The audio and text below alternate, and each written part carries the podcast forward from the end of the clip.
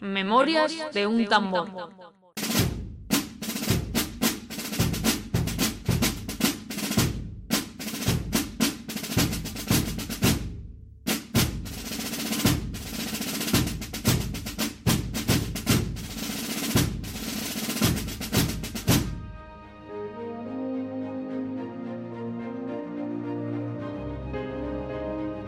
Si quieres entender tu pasado, si te apetece revivir acontecimientos narrados con sencillez y pasión, si te gustaría conocer personajes que dieron vida a nuestra historia, estás en el lugar indicado.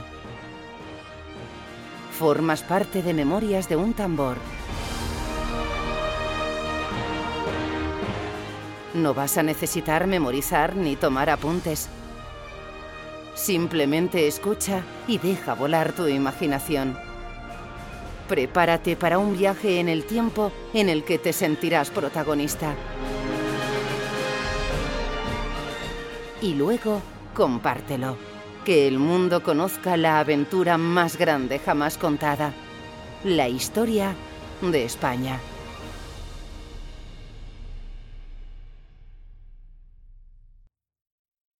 Hola, ¿cómo estáis? Como sabéis, hoy vamos a hablar de la primera vuelta al mundo. Una aventura absolutamente épica y que íbamos a tratar en, profundidad. Bueno, y como siempre, pues vamos a dar un pequeño repaso a qué pasaba en España en esta, en esta época, en esta época de principios del siglo XVI. Bueno, vamos a hablar de, esa España ya unida por los reyes católicos.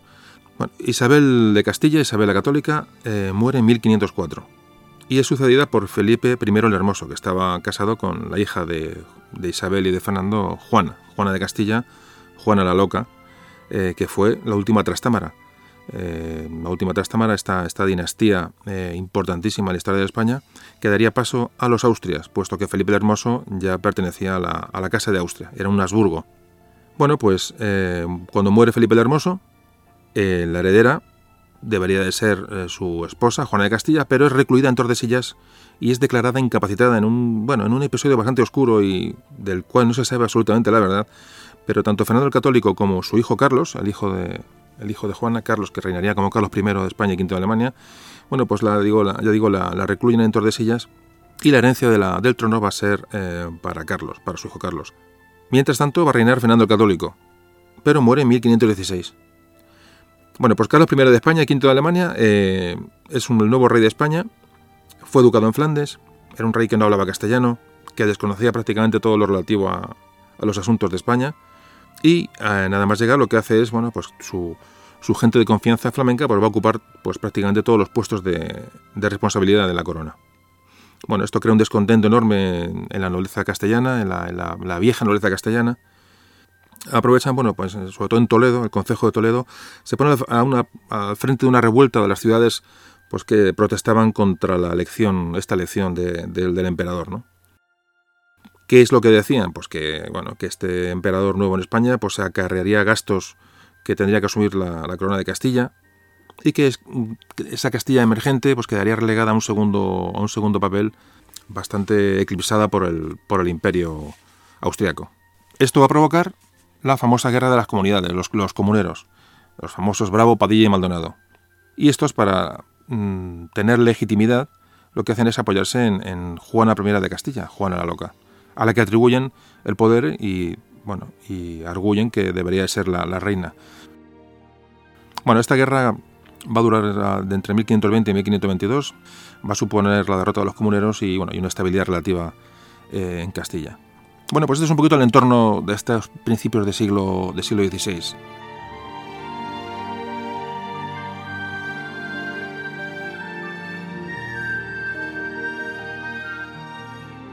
Bueno, pues vamos a hablar de los, de los viajes. Comerciantes europeos durante esta época medieval, sobre todo italianos, genoveses y venecianos, lo que hicieron fue acercar sus, barcos a los puertos de, del este del Mediterráneo, a los puertos egipcios y puertos sirios, y lo que hicieron fue comprar los productos que venían del Extremo Oriente a, bueno, pues a mercaderes musulmanes. Lo hicieron a través de productos que venían por la ruta de la seda y las especias, pues que llegaban la mayoría desde China.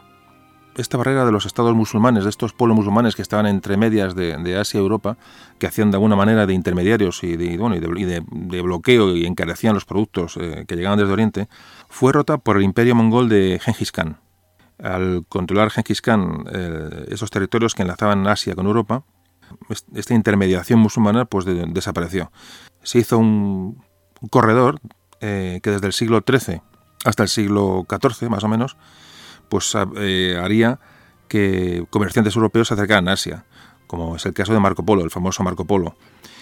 La caída de Constantinopla va a hacer que, los musulmanes, más eh, concretamente los turcos, eh, el imperio turco, vuelva a bloquear el comercio entre Europa y Asia directamente. Es decir, volvemos a tener ese intermediario en esa ruta de la, de las, seda, esa ruta de las especias, que nos comunicaban con Asia. Y supone, pues lógicamente, un encarecimiento enorme de todos estos productos. Y vamos a hablar concretamente de las especias. Las especias que son el origen, digamos, de, de, este programa y de este viaje famoso de, Magallanes y del Cano. Fijaos, la seda, de luego, era muy codiciada, pero sobre todo lo que en aquella época concreta demandaba Europa eran las especias. Pero fijaos que durante siglos esa palabra solamente mm, hacía referencia a hierbas que venían del extremo oriente y sobre todo las que llegaban de, las, de unas islas llamadas Molucas, o llamadas islas de las especias o islas de la especiería. Estas especias eran el clavo, pimienta de la India, eh, la canela, la nuez moscada. La mayoría venía de las islas Molucas. Bueno, pues no solamente eran condimentos eh, alimenticios, porque ya los griegos los romanos, eh, estas especias que venían de Asia, ya las usaban en, banquetes, usaban ungüentos, inciensos para los templos, perfumes, hacían medicinas con ellas pero fundamentalmente para lo que se usaban en Europa las especias y lo que hicieron coger un gran valor a estos productos eran porque disimulaban al paladar el sabor desagradable de la carne en mal estado. Como todos podéis suponer, no había medios de, refrigeración, los alimentos eran consumidos en precarias condiciones y esta, este disimulo del, mal sabor de, una carne, bueno, pues era lo que hacía que, estas, que estos productos, las especias, fueran o tuvieran una grandísima demanda. Claro, lógicamente los italianos que iban a recogerlas al este del Mediterráneo eran también, de alguna manera, eh, eran un, también un monopolio de las especias a la, hora de venderlas. Es decir, había que sumar eh, la intermediación de los musulmanes más ese monopolio que tenían los, los eh, venecianos y genoveses en, a la hora de, distribuirlas por toda Europa. Fijaos qué detalle. En la Edad Media, un, saco de pimienta, un pequeño saco de pimienta, valía a lo que un trabajador mm, ganaba durante toda su vida. Fijaos que la pimienta se contaba grano a grano y llegó a utilizarse en ocasiones como moneda o forma de pago, los granos, los granos de la pimienta. Así que en este estado de las cosas, pues bueno, pues los portugueses y españoles eh, pues ven la, necesidad de intentar buscar una ruta hacia las Indias, evitando esta intermediación de musulmanes eh, y comerciantes italianos. Es decir, van a buscar una manera de abastecerse de, especias eh, de una manera autónoma.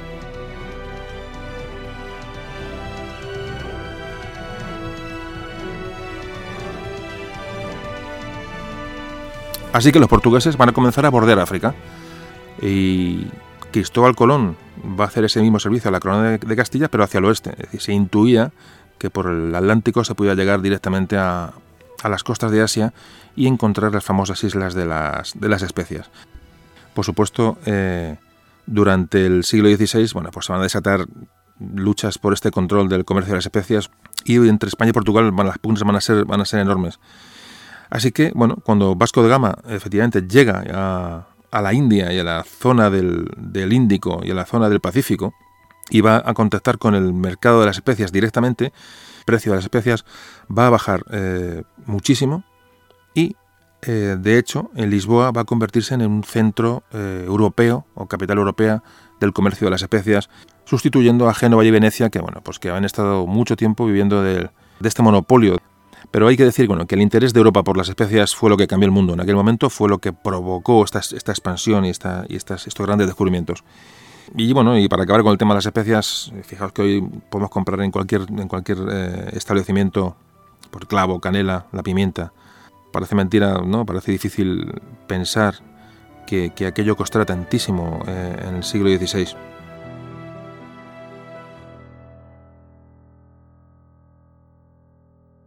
Bueno, pues vamos a hablar de los primeros viajes, que fueron realizados por los, eh, por los portugueses. Esta introducción es, básica para entender el tema del que vamos a hablar hoy. Como decíamos, Portugal tomó una ventaja grande al, acabar antes la reconquista, y ya durante la segunda mitad del siglo XV, muchas expediciones portuguesas fueron, fueron avanzando hacia, hacia el sur, hacia, hacia el sur, hacia, hacia África, y encontraron la posibilidad de llegar a la India, llegar a China, rodeando África. Y mientras estaban, estaban preparando la expedición de Vasco de Gama, que digamos que es el que llegará a la India, eh, llegan noticias a Portugal de que un tal Colón, que ellos conocían, había descubierto una tierra nueva, un nuevo mundo en 1492. Claro, ahí empieza un poco el, miedo portugués, es decir, hasta qué punto Colón no ha llegado a una zona, a una zona de especias, a una zona, eh, digamos, de Asia. No, nadie sabía qué tierra había tocado Colón y empieza bueno pues, pues una, carrera una, carrera veloz por ver quién contacta antes con, la, con las tierras de las especias.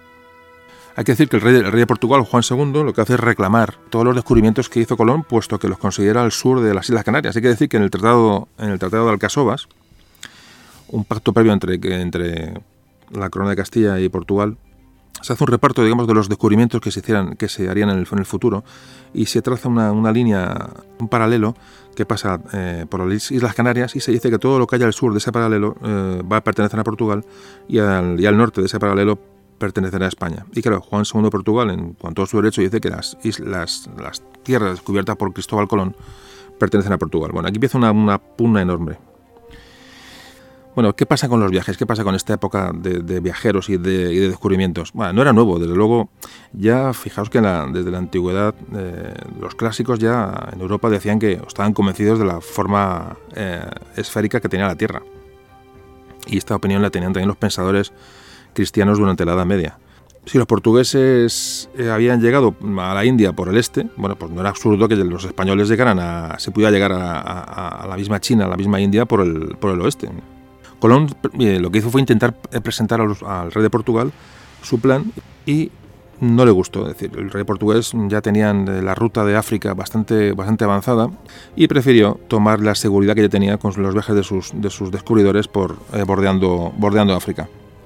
Así que Colón lo que dijo, bueno, vale, no me queréis aquí, pues me voy a España y se pasó a nuestro país para presentar su proyecto a los reyes católicos. Hay que pensar que los planes de Colón fueron en principio rechazados por los reyes católicos, no fue, no fue nada sencillo.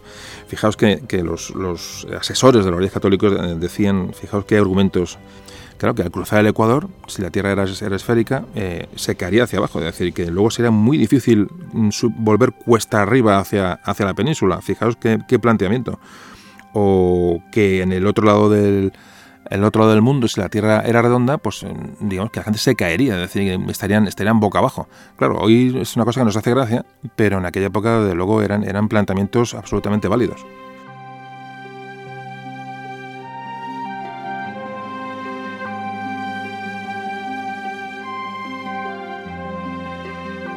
Hay un momento importante, es la final, como antes hablamos de la Reconquista, cuando se termina la Reconquista y se conquista el reino de Granada, eh, bueno, pues Isabel y Fernando mm, tienen posibilidades de financiar el viaje de Colón, es decir, no lo habían desechado. Bueno, el viaje de Colón a América fue realmente un paseo, así como suena. Comparado con lo que hizo Vasco de Gama para llegar a la India, no fue nada. Es decir, además cogió una ruta eh, bastante rápida de, vientos y corrientes y se plantó en América en, nada.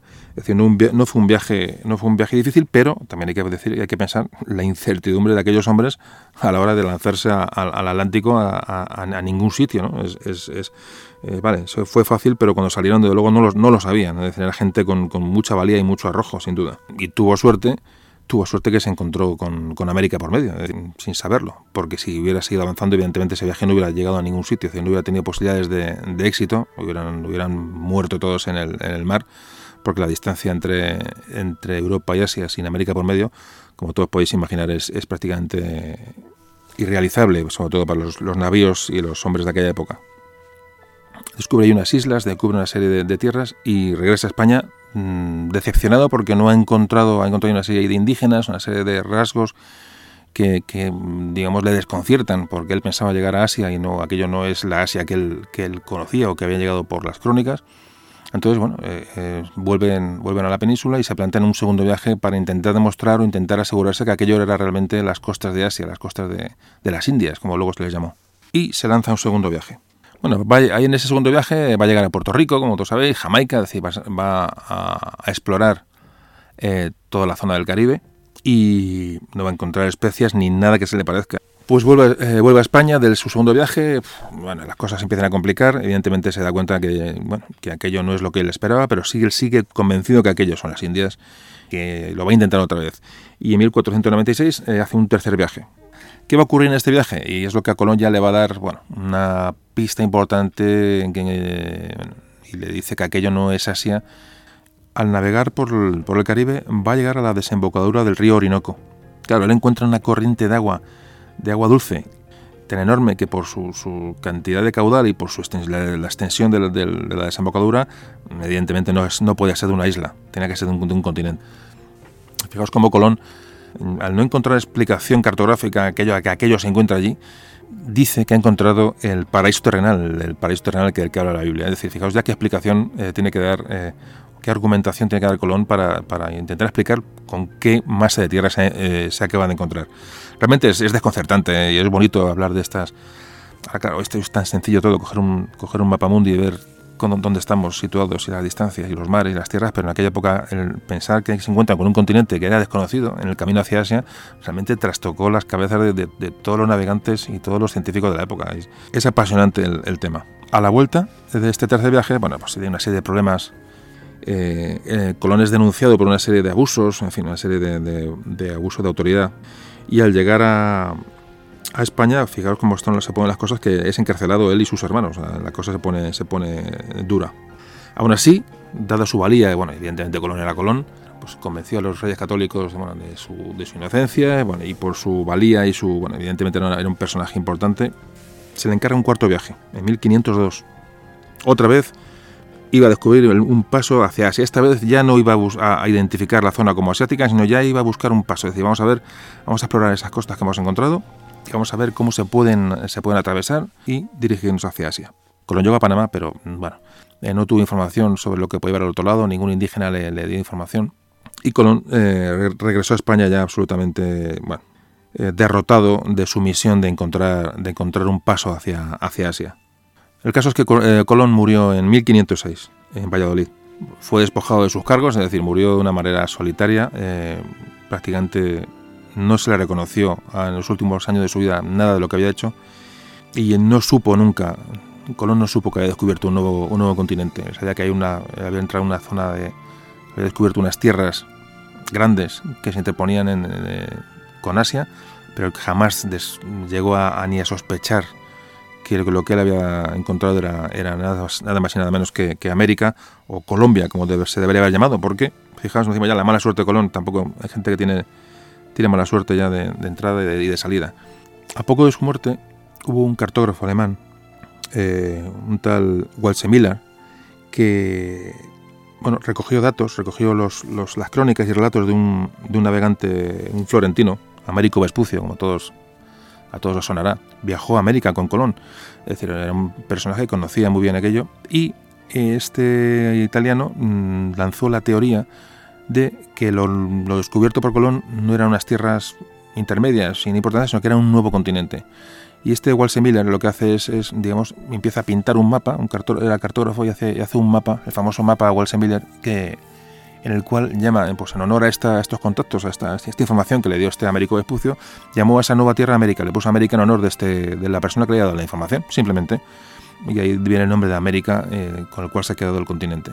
Una cosa absolutamente casual, una cosa tonta, pero eh, además de Colón no ser reconocido, tampoco pudo dar su nombre al nuevo continente que él realmente descubrió. Bueno, cosas de la historia.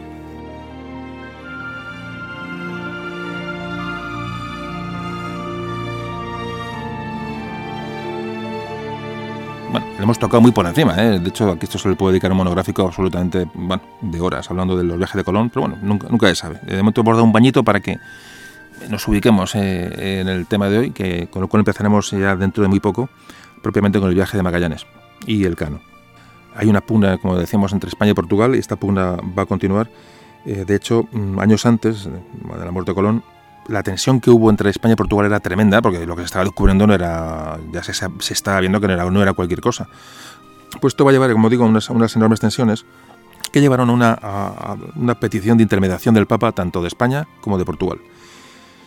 Y esto se va, a plasmar en el Tratado de Tordesillas en 1494. Importantísimo el Tratado de Tordesillas. Muy importante porque va, va a suponer la división de las tierras conquistadas eh, entre España y Portugal a partir de un meridiano imaginario, de un meridiano imaginario, es decir, ya no hablamos de norte y sur como en el Casovas, sino que ahora se va a repartir los territorios eh, conocidos al este serían para Portugal y al oeste para España.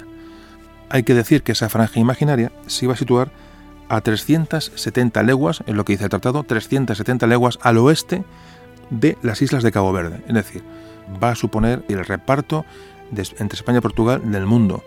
¿Qué hizo Portugal de una manera muy inteligente? No conquistó eh, grandes, grandes extensiones de terreno, sino que hizo un sistema de plazas eh, costeras. Es decir, fue fundando plazas, eh, digamos, a modo, de modo de apoyo, de, jalonando el, itinerario hasta Asia, pues por todas las costas, la costa africana empezó a fundar pequeñas ciudades, pequeños puestos de, comunicación y de, abastecimiento, hasta llegar a la India. La conquista de América fue, fue una auténtica epopeya, pero lo que hicieron los portugueses en, en el Índico y llegando hasta la India, llegando hasta, hasta las Molucas y llegando hasta prácticamente hasta Japón. Tampoco tiene, vamos, realmente las dos, las dos, eh, las dos incursiones de ambos países fueron realmente memorables. Realmente España y Portugal abrieron el, para Europa el resto del mundo, pero como decimos siempre por un motivo económico. Fijaos como siempre vamos eh, mirando siempre lo mismo y es lógico, es lo que mueve al hombre. Bueno, el, bueno enriquecerse, el buscar nuevas, nuevos productos, el, y así es como la, la humanidad ha avanzado. Y volvemos al Tratado de Tordesillas, que es el que va a dirimir todos estos eh, problemas que había entre España y Portugal.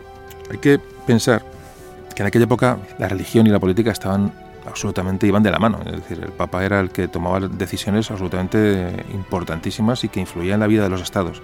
Y como decimos, el Tratado de Tordesillas lo que va a hacer es aclarar el Tratado de Alcasovas, que era anterior, y va a dejar, de alguna manera, va a dejar libre el camino a Portugal para que navegue por, hacia África, es decir, al este de ese, meridiano. Portugal se queda con su ruta africana y España se queda con su zona descubierta en América. Pero en 1513, ¿qué ocurre? Pues que un tal Vasco Nuño de Balboa, un extremeño, con informaciones de muchos indígenas de la zona, hay que pensar que este Vasco Núñez de Balboa em, eh, fue encargado, digamos, de, investigar la zona del Istmo de Panamá, es decir, la zona más, la, zona más estrecha que divide el, Atlántico, o separa el Atlántico y el, Pacífico, y tenía informaciones de algunos indígenas que le decían que había un gran mar al otro lado de, lo que ellos conocían. Y efectivamente, Vasco Núñez de Balboa en 1513 subido, subió a un monte donde, donde se podía divisar eh, gran distancia y ante sus ojos apareció un mar enorme que él llamó Mar del Sur. Eh, impresionante. Descubrió el Pacífico y no lo sabía, pero sabía que el mar mm, y el océano estaba allí. Es decir, que, todas las sospechas que tenían los españoles de que América era un, continente en medio eh, entre Europa y Asia, él sabía muy bien lo que había encontrado.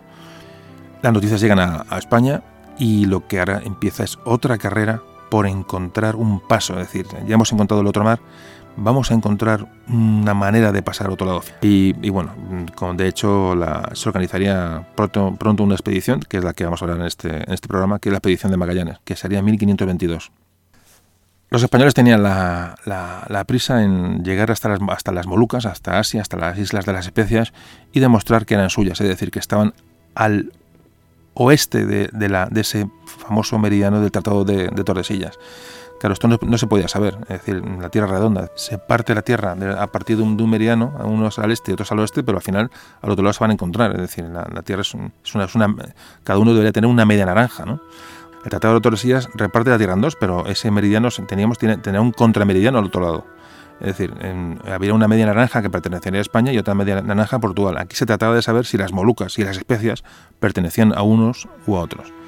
Y por esto se monta este viaje de, Magallanes, de Magallanes eh, para, para intentar pasar eh, América, como sea, encontrar un paso, un estrecho, pasar y llegar a las Molucas y demostrar que eran las Molucas eran españolas y demostrar que el mercado de las especias podía, ser, podía estar en poder español. Bueno, pues esta es la introducción a nuestro viaje. Y ya empezamos a narrar cómo fue el viaje de, Magallanes y Elcano que supuso la primera vuelta al mundo.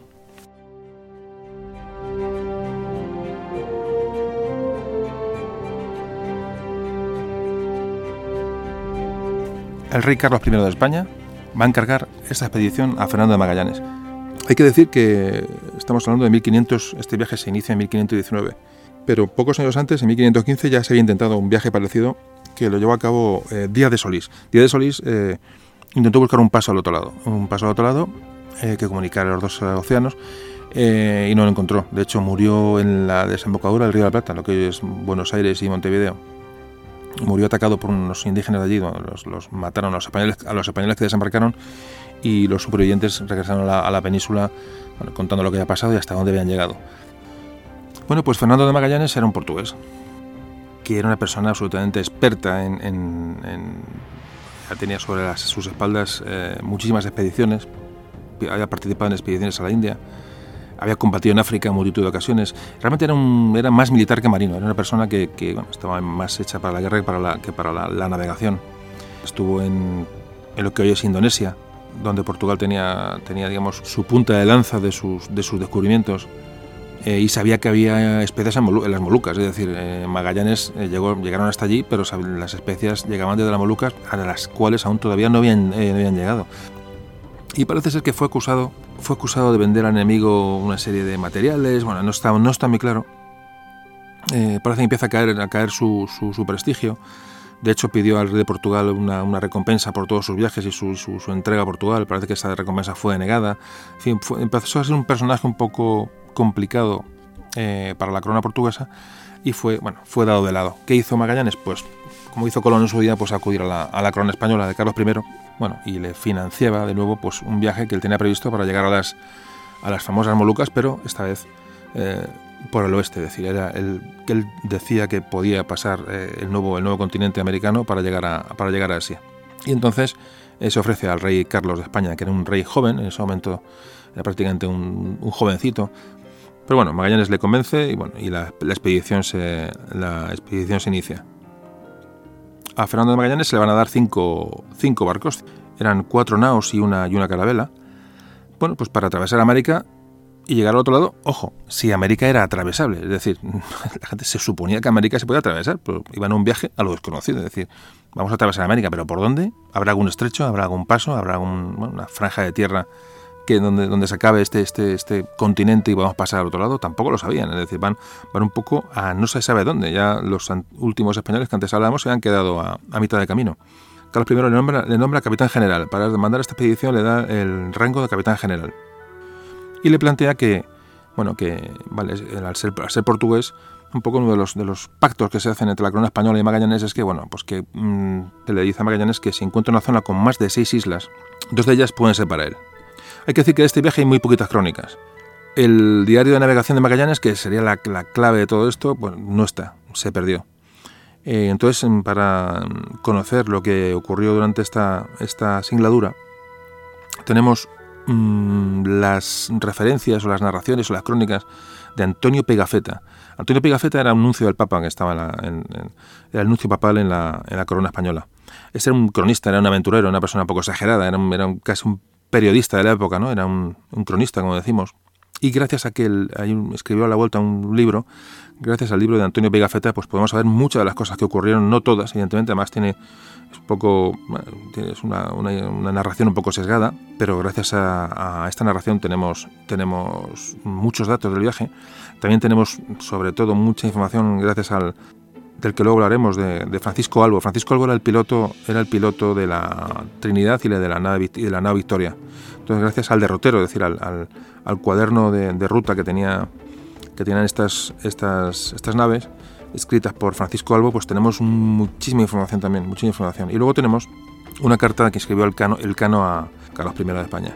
De hecho, muchos historiadores han, eh, han construido, han reconstruido el viaje en base a estos, a estos documentos. Los preparativos duraron 17 meses. Eh, bueno, aquí empezamos a ver los primeros problemas. Eh, Magallanes una persona, como antes decíamos, más militar que navegante, más. Eh, bueno, y tenía un carácter autoritario, sin duda. Y, bueno, ya tuvo problemas en salir con la Casa de Contratación de Sevilla, que era el organismo encargado de la gestión de todo lo que llegaba de las, de las Indias, de, de América. Y encima tenía ese origen portugués, ¿no? Eh, de hecho, bueno, tenía un problema. Aquí en España se le miraba un poco de reojo, es decir, un portugués que hace aquí un portugués mandando una expedición de tal trascendencia y encima y, en Portugal se le tiene como un traidor. Es decir, eh, eh, de hecho, bueno, va enseguida los, mm, los españoles van a desconfiar de él, lo que son sus compañeros de viaje, los capitanes españoles, va a haber una rivalidad prácticamente nada más, nada más partir de Sevilla. Y bueno, eh, ya de Sevilla se, empiezan a, pertrechar, eh, que eran cuatro naos y una, carabela. Eran las cuatro naos eran la San Antonio, la Trinidad, la Concepción y la Victoria. Y una carabela que era la, Santiago. Las carabelas eran barcos más, eh, más ligeros, son más ligeras, están hechas más para la, exploración, son más rápidas. Y las naos ya son barcos más pesados, más barcos que llevan más capacidad, son más lentos, pero realmente pueden llevar más, más capacidad de hombres, más capacidad de material. Eh, prácticamente estos eran, barcos que no tenían prácticamente ninguna comodidad. De hecho, la tripulación eh, dormir en cubierta, a la intemperie, mientras eh, bueno, les azotaba todo tipo de, de, inclemencias. O sea, eran viajes absolutamente terroríficos. Bueno, por la tripulación de estos cinco, estos cinco barcos acompañaban unos 250 hombres, que no eran para nada cualquiera, es decir, eran, muy buenos marineros, gente muy, muy escogida en su mayoría y si más o menos en la proporción era una mayoría grande de españoles. Se estima que de los 250, unos 150 eran españoles. Había unos 30 portugueses, otros 30, 30 algún menos franceses, otro tanto italianos, había unos griegos, algunos flamencos, algunos alemanes, había unos irlandeses, parece que había, un inglés, y llevaban un personaje, un malayo, que lo llevaban con la idea de que les hiciera de, intérprete. Bueno, es un poquito la, composición por, nacionalidades de, los, de las tripulaciones de, los, de, estos, de estos cinco barcos. Carlos I lo que fue nombrar a, Juan de Cartagena, a Juan de Cartagena como un jefe conjunto, es decir, mm, controlar qué pasa en aquel viaje. No vigilar a Magallanes, pero casi. Es decir, nombró, fue, era su mano derecha en el viaje. Y bueno, y, se embarcaron, se embarcaron evidentemente bajo el mando de Magallanes, sin duda. El personaje de Juan Sebastián Elcano, del que luego hablaremos largo y tendido, era un vasco, era, era, iba de maestre de la, del barco de la, Concepción, de la nao Concepción. Parece ser que, que Elcano tuvo problemas con la justicia. Parece ser que vendió un barco a, su barco, lo vendió a los genoveses, cosa que estaba, estaba prohibida en, aquella época. Y bueno, pues fue, fue condenado, fue perseguido por la justicia y parece que como para redimir esta, esta, este delito, bueno, pues eh, se embarcó en, esta, esta, expedición, ya digo, como eh, maestre de la, de la nao Concepción. Embarcaron eh, provisiones para dos años, casi nada. Sobre todo llevaban mucho vino. El vino es que era para los marinos de la época era un poco como parecía que les daba fuerzas, ¿no? Ellos tenían la idea de que el vino les daba, el agua era, bueno, el agua no valía para nada, era el vino el que les, daba, les daba valor, les daba fuerza y era, el combustible de, los marineros. Por eso se llevaba muchísimo vino los, en estos viajes. Se van galletas eh, para sustituir al pan, harina, se va queso, mucho arroz, legumbres, se va membrillo, bastante carne de membrillo, azúcar, se van algunos eh, animales vivos como vacas. Y también llevaban curiosamente eh, muchísimas baratijas, cuentas, collares, telas con colores chillones, espejos, para intercambiar con los posibles nativos indígenas que se encontraran en, en cada zona que irían descubriendo. ¿no? Así que comenzamos el viaje.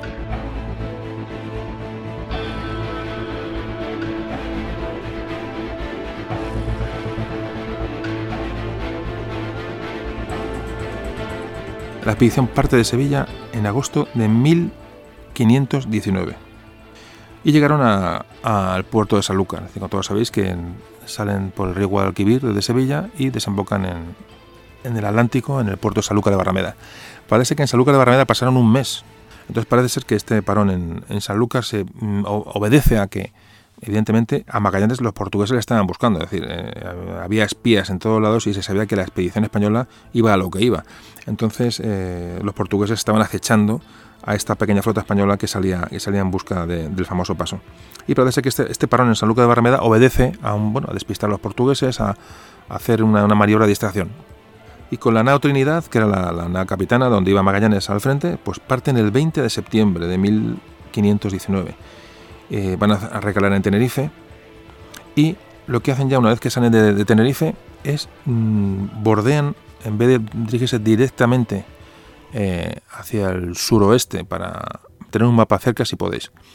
Eh, dirigirse hacia el suroeste para buscar la costa de lo que es América del Sur, lo que los españoles conocían. Lo que hace es, Magallanes es bajar hacia el sur, bajar bordeando la costa africana. Eh, evidentemente era, era una, temeridad en cuanto a que los portugueses era la ruta de los portugueses, es decir, podía haber portugueses por allí y, que abortaran la expedición y que atacaran la expedición y que no, no, se puede llevar a cabo, pero eh, parece que, si los portugueses estaban esperándonos en algún sitio, podía ser en la ruta normal, no en, la ruta, no su propia ruta, es decir, lo que hace es Magallanes es bajar pegado a África, suponiendo que los, los portugueses nunca le iban a esperar por allí, para luego virar hacia, hacia el oeste y, tomar rumbo a, rumbo América, ¿no? Y aquí empiezan los problemas ya de, Magallanes con sus, con sus subalternos, con los capitanes españoles de, los otros, de las otras naos, etc. Magallanes no comunica, no, no comparte sus, eh, órdenes con nadie, es decir, vamos hacia, hacia el sur, bordeando cerca la costa africana, con el riesgo que ello conlleva, y la gente, pero no explica nada de nadie, no explica lo que va a hacer, no da señas de, de nada a nadie, con lo cual bueno, los españoles dicen, no, este tío nos va, nos va, nos va a vender, o nos, va a traicionar, o, bueno, está loco. es decir, empieza a haber una serie de desconfianzas entre los mandos de la flota que son, que son importantes y que, y que, bueno, y que mm, más adelante desembocarán en, problemas más gordos. A la altura de Sierra Leona, por fin Magallanes se decide virar hacia el oeste y bueno, y a la, bueno, pues el resto de, todas las tripulaciones y todos los, mandos de los, de los demás navíos parece que, parece que respiran. Estamos en octubre de 1519. Mm, se van a topar con unas calmas enormes, unas calmas ecuatoriales que van a estar 20 días prácticamente con, viento contrario y tienen que arriar las velas para no, para no retroceder. Y empiezan a achacar, bueno, ya lógicamente cuando las cosas no van bien, después de ese retraso, de esas, esas maniobras de Magallanes, bajando por la costa africana y tal, y la falta de información que da a su gente, pues ya empieza a, ver, a, bueno, a crearse un, un, estado de, de, descontento entre las tripulaciones y los mandos. Hasta el punto que, bueno, que al final Magallanes convoca un, consejo. Este consejo, en una de estas calmas, eh, van los capitanes de las otras naves a, a, la suya, es decir, este famoso Juan, de Cartagena, el, digamos, el, enviado por el rey para vigilar la expedición. Y en esta reunión se produce pues lo que tiene que producirse. Saltan las chispas. Es decir, pero ¿cómo sea la cosa que Juan de Cartagena parece ser que, bueno, que tiene una discusión no acalorada, sino mucho más con, con Magallanes, y no sabemos qué le dice ni, o qué le hace o qué, o le insinúa, que eh, Magallanes ordena poner unos grilletes a Juan de Cartagena, ojo lo que estamos hablando, y le declara preso. Bueno, pues ante la estupefacción de, los, de, todos los capitanes españoles, Juan de Cartagena es detenido y llevado al navío, al barco donde, él venía, eh, preso. Imaginaos ya la situación que estamos, estamos en octubre, prácticamente está empezando el viaje y fijaos cómo estamos, cómo estamos ya. En noviembre eh, eh, llegan a, vista en la costa de Brasil. Evidentemente no pueden acercarse. Brasil, esa zona de Brasil ya es portuguesa, repito, por el Tratado de Tordesillas, y tienen que navegar pues, lejos, lejos de la costa, aunque la, aunque la divisan. Y al final van a mm, hacen la primera parada, hacen la primera parada en diciembre del diciembre del 19, 1519. ¿Y dónde van a parar? Pues fijaos, en un lugar mm, llamada la Bahía de Guanabara. Bahía de Guanabara, que hoy es Río de Janeiro. Fijaos qué sitio para parar. Y avanzado enero van a llegar por fin a la desembocadura del Río de la Plata. Fue el famoso sitio donde, los españoles desembarcaron. La expedición de Solís eh, llegó y ahí murió. Parece ser que se lo comieron los indios ahí. se lo comieron literalmente. Entonces estamos, ahora mismo estamos en el punto conocido más lejano. Es decir, Magallanes y su expedición han llegado al lugar más lejano que conocían los hombres europeos a lo largo de toda la historia. A partir de entonces es un viaje a lo desconocido.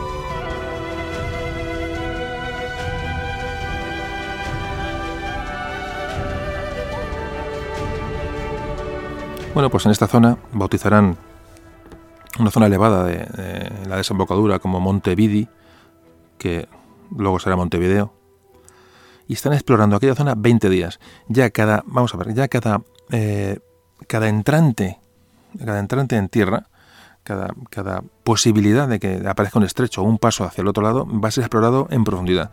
Y entonces van ya van a ir pegados a la costa buscando, buscando un paso. Van a estar 20 días explorando la zona del Río de la Plata. Es decir, van a perder mucho tiempo, eran, eran, eran navíos lentos, evidentemente. Y como decimos, allí no hay nada y ya van hacia el sur. Van hacia el sur, van a pasar por lo que hoy es Mar del Plata. Estamos en febrero de 1520 van a llegar a Bahía Blanca. Bahía Blanca igual, hay que ver los mapas, creen que es un estrecho. Cada, repito, cada entrante que ven en tierra, cada, viraje hacia el oeste, hacia, hacia poniente, mm, ellos creen que es un estrecho, ellos creen que es una salida porque, porque realmente es lo que van buscando y, así lo quieren creer. Esta zona de Bahía Blanca, si uno lo ve en el mapa, es un, bueno, es un giro hacia, hacia el oeste tremendo. Llegarán al Golfo de San Matías y les ocurre lo mismo. pasarán por la península de Valdés. Eh, tiene una gran confusión. En la península de Valdés, claro, el giro, si repito, si vemos el mapa, en la península de Valdés ya es un giro hacia, hacia, el, hacia el este, es decir, crea una gran, una gran confusión. Traspasan la península de Valdés y encuentran otro, otro, otro entrante que también les, les, les, les mm, indica que puede ser el famoso estrecho y es una falsa alarma. Aquí encontramos ya, estamos eh, mm, eh, digo, acabando febrero del año 1520 y empiezan a encontrarse unas corrientes contrarias eh, que les dificultan muchísimo la, navegación y empieza a hacer frío. En marzo van a llegar al Golfo de San Jorge y en abril van a parar en el puerto de San Julián, concretamente el 1, el 1 de abril. Viendo en el mapa, viendo, viendo el puerto, el, que es el Golfo de San Julián, se ve perfectamente por qué pararon allí. Es una, una zona muy, muy protegida ¿eh? pero lo que sorprende a todos los capitanes es que Magallanes decide pasar el invierno allí. Es decir, aún quedaba mucho tiempo de, buen tiempo y no sabemos por qué Magallanes decide que se para allí a pasar, a pasar el invierno. Nada menos que seis meses. Bueno, la, confusión, el descontento ya es absolutamente generalizado. Con Juan de Cartagena detenido, Magallanes haciendo prácticamente lo que quiere sin dar explicaciones. La, crispación es absoluta.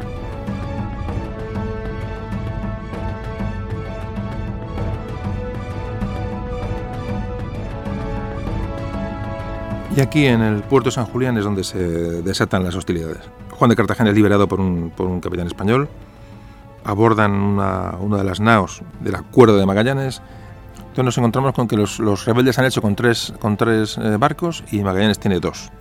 Eh, digamos que le son fieles en, esta, en este pequeño motín. Y Magallanes parece que accede a, pactar con, bueno, con los que a escuchar a los que se han rebelado y escucharle a, a atenderles momento que vayan es que es muy inteligente, monta otra emboscada y cuando están reunidos los capitanes en, en, el, en el, barco de la reunión, eh, bueno, pues eh, manda una serie de botes, una serie de hombres y reduce a los, a los, a los rebeldes, los reduce, entre ellos a Juan de Cartagena. Pues todos los conspiradores, entre ellos Juan Sebastián Elcano, fueron detenidos. Fueron condenados a muerte 44 hombres. Pero claro, no podían quitarse de en medio a, a una gran parte de las, de las tripulaciones y de, los, y, de los, y de los mandos. Entonces decidió Magallanes, iba a abandonar, iba a dejar a los, a los insurrectos, bueno, les medio perdonaba, pero a Juan de Cartagena y a uno de los frailes que iban en el, en el viaje, no les perdonó y les abandonó en una isla cercana a este puerto, este golfo de San Julián. Les abandonó una isla sin víveres y sin, sin pertrechos y sin nada, eh, abandonóse a su suerte.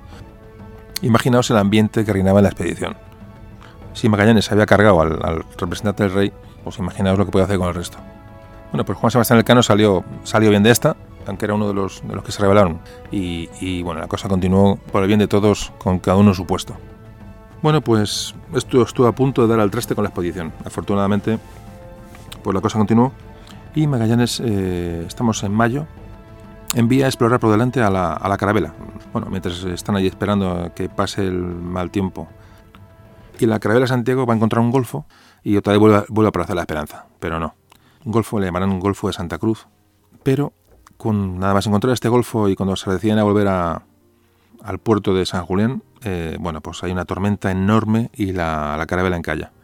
Todos la tripulación salta a tierra y bueno, sobreviven como pueden. Van a estar, bueno, tres meses eh, prácticamente, bueno, ya les, dan por perdidos los, los en, el, en, la base española, digamos, eh, se les da por perdidos hasta a toda esta gente, pero van a sobrevivir cazando, hablan cazando focas, fijaos la, la cuestión. Eh, el frío ya es, ya es grande y bueno, no, se sabe muy bien cómo sobreviven, pero sobreviven. Hasta que dos voluntarios se arriesgan a decir, bueno, vámonos a pie hasta, hasta San Julián, imaginaos el, recorrido. Atravesando mm, lo que no está escrito, van a llegar hasta el Golfo de San Julián y van a pedir ayuda a Magallanes. Eh, automáticamente Magallanes, estamos hablando, seguimos en mayo de 1520, Magallanes sigue a, eh, zarpa de allí con, a, socorrer a la, carabela. Bueno, y aunque puede salvar a los tripulantes, los, embarca, la carabela está prácticamente destrozada y no puede, no recuperar la, Santiago. Nos metemos en agosto, después de haber pasado, la, pasado el invierno en, a resguardo, nos encontramos con que ya solo nos quedan cuatro barcos y aproximadamente quedan unos 220 hombres. Bueno, pues en agosto prosiguen viaje hasta, hasta Santa Cruz, hasta el lugar que descubrieron esta, esta gente, que fueron de, de Manzadilla. Ya han pasado 14 meses desde que salieron de Sevilla y han pasado la mitad del tiempo parados. Y llegamos a octubre de 1520.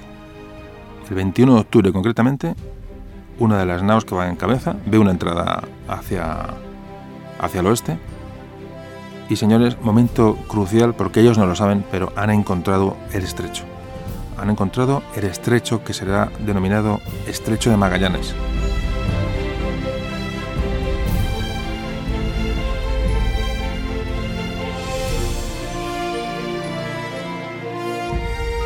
Es para ellos es una, entrada más, es una de alarma más, es decir, empiezan a navegar hacia el oeste buscando tal y ya empiezan a ver que las aguas empiezan a eh, tienen menos menos eh, profundidad y bueno, coge un mapa y ver y hay que porque hay que ver realmente por la, zona que estamos hablando. Hay que decir que el estrecho, bueno, el, estrecho daba al otro lado del eh, comunicaba el Atlántico con el Pacífico y, bueno, y la navegación por el estrecho es mucho más complicada que haber bajado hasta hasta el Cabo de Hornos. Hay que decir que el Cabo de Hornos no se descubrió hasta 1527, o algunos años después. Lo descubrió un tal Francisco de Oces, que por, por casualidad, porque se vio eh, tuvo que cambiar, sufrió una, tormenta y tuvo que cambiar el rumbo y, sin querer se encontró con, con, el, con el Cabo de Hornos. El Cabo de Hornos debe su nombre a un holandés que lo cruzó en 1616 y tiene el nombre de un tal Horn, y bueno, este Horn dio el nombre de al Cabo de Hornos, aunque realmente el Cabo de Hornos tenía que llamarse Cabo de Oces, por, en honor a Francisco de Oces, que fue el que realmente lo, descubrió. Pero bueno, son cosas, cosas, como decimos, de la geografía y de la historia. Bueno, pues nos encontramos ya en el estrecho de Magallanes. Ellos no saben que están en el estrecho de Magallanes, que esa, esa entrada les va a dar acceso al, al Pacífico y empiezan a investigar. Lo que hace es mandar eh, de avanzadilla a dos naos, a la San Antonio y la Concepción, a explorar a ver qué hay allí, mientras las otras dos naves se quedan en la entrada del estrecho y no hay noticias de la, de la San Antonio y la Concepción. Ellas les dan por perdidos. Es decir, hay una desolación enorme en la expedición de Magallanes, ya incluso se plantean el volver, y bueno, esto no puede ser, ya han pasado mucho, ya llevan muchos meses de navegación eh, con pocos resultados, con muchos problemas internos, y cuando bueno, ya están en el momento más, más bueno, de decaimiento máximo, ven aparecer de repente a, a San Antonio y la Concepción de lejos pero las bien, eh, eh, la crónica de creo que es de Pigafetta cuenta dice las, las vimos venir a toda vela con las banderas desplegadas y dando cañonazos. Es, eh, textual.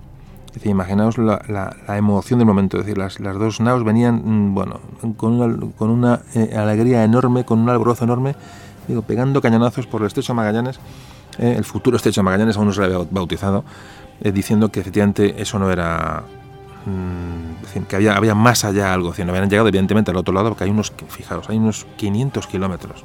El estrecho de Magallanes de lado a lado tiene unos más de 500 kilómetros. Impresionante.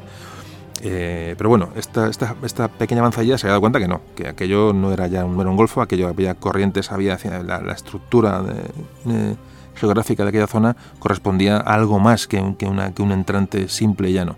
Bueno, y se dan cuenta de que, de que, bueno, de que aquello puede ser el paso hacia el otro lado. Y regresan para continuar la expedición todos juntos, bueno, pues digo, con, con las banderas desplegadas y pegando y gastando pólvora.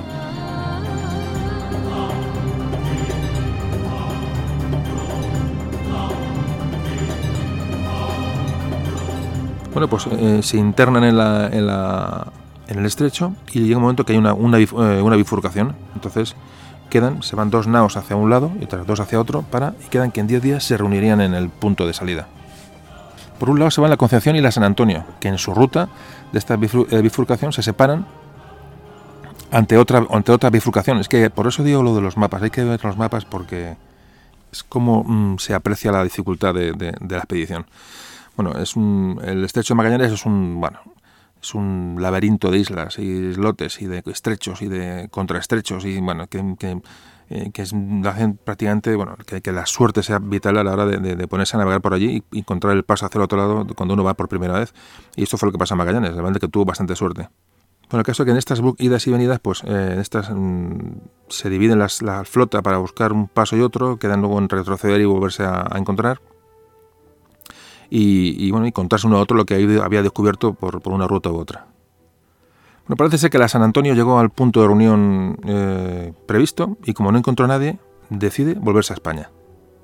Tras, ojo, tras, hablan de cinco días de búsqueda de los, de los, de los compañeros, es decir, la San Antonio vuelve al lugar, al lugar de donde habían quedado y no, no dan no de vida y tras navegar cinco días, cinco días buscando al resto de las, de las naves, no los encuentran y deciden regresar a España. Claro, ¿qué ocurre? Vuelven, vuelven atrás y ¿qué iban a hacer toda la, gente de la San Antonio? Pues llegar a España, si llegaban, eh, ojo que esa es otra, otra cuestión, llegarían a España y darían la noticia del descubrimiento del estrecho, ya para empezar, con lo cual, bueno, pues parte de la, lo que es el, espíritu de la misión mm, eh, habría llegado a, buen puerto. Y además, ¿qué es lo que teme Magallanes? Podrían acusar a Magallanes de todo lo que había ocurrido durante, todo el, durante toda la singladura. Es decir, Magallanes mm, parece que a partir del abandono de la San Antonio de la expedición empieza a recelar. Es una persona que, mm, se convierte en una persona más callada, como más triste, más desconfiada. Es decir, Magallanes, se imagina que si esa gente que ha vuelto a España cuenta lo que ellos quieren contar, eh, Magallanes se va a ver en un lío gordo porque sabe que realmente lo que había hecho era, bueno, de una de, de un autoritarismo, un exceso de autoridad mm, importante. Y bueno, hay que decir que, que la, San Antonio, evidentemente, mm, eran marineros de, un gran, de una gran valía. Es decir, llegaron, de hecho, llegaron a, llegaron a pasar un, describen en, el viaje de vuelta, los de la San Antonio, describen unas islas que por la descripción que ellos hacen, todo el mundo habla que eran las Islas Malvinas, no es seguro, pero prácticamente todo el mundo da por hecho que fueron los descubridores de las Islas Malvinas, cosa que no han pasado a la historia como tales, y llamaron a aquellas islas, las llamaron Islas de San Antón. Total que esta San Antonio va a llegar a Sanlúcar de Barrameda en mayo de 1521. Y se les tomó como únicos sobrevivientes de la expedición. Magallanes, fijaros, evidentemente Magallanes pensaba y pensaba bien. Eh, contaron lo que tenían que contar y directamente Magallanes fue acusado, aun dándole por muerto, se le acusó de rebeldía. Se le quitó la pensión a su viuda. Eh, en fin, un desastre. Lo que contó aquella gente para Magallanes, digo como que él sospechaba y sospechaba bien de que aquello podía ocurrir.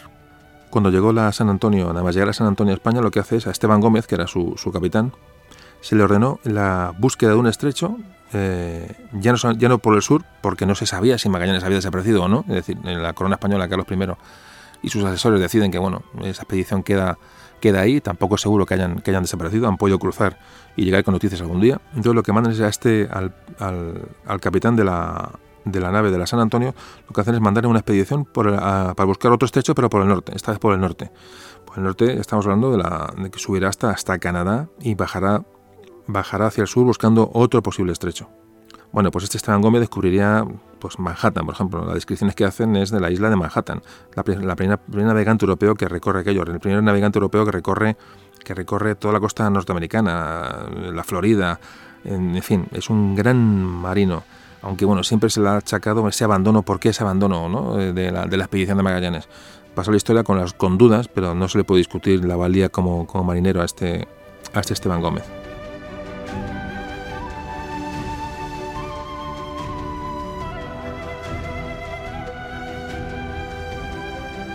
Y bueno, pues seguimos con la expedición de Magallanes, porque evidentemente no, no les haya pasado nada.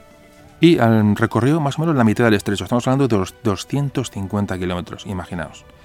Y regresó a buscar a la San Antonio. Como no podía ser de otra forma. La esperaron largo tiempo y al final, bueno, dejaron una cruz clavada en el lugar que habían concretado para reunirse. De, entonces dejaron una cruz con, información sobre la ruta que habían seguido por si la San Antonio llegaba allí que le siguiera. La San Antonio estaba de camino a España hacía, hacía días. Bueno, pues siguieron navegando por el estrecho Magallanes. Hablan de, fijaros lo, bonito, cómo vieron, mientras navegaban por las noches, veían grandes hogueras rojas de las tribus de la zona, porque es una zona muy rica en carbón. Entonces allí, bueno, las hogueras estaban a la hora del día, cuando, hacía frío, se calentaban con aquel carbón. Entonces eh, llamaron Tierra de los Fuegos, de origen al nombre de aquella zona, como se la conoce hoy como Tierra de Fuego. Bueno, pues Magallanes estaba, se encontraba ya en, mitad del estrecho, ya le quedaban solamente tres, tres naos, de las cinco que partieron de, Sevilla, como era su costumbre, lo que hace es parar en mitad del estrecho y mandar una nave para que investigue lo, que, lo que hay por delante. Y la gran noticia, a los tres días la ven volver igual, con las mismas muestras de júbilo que hemos hablado antes, cuando los descubrimientos anteriores.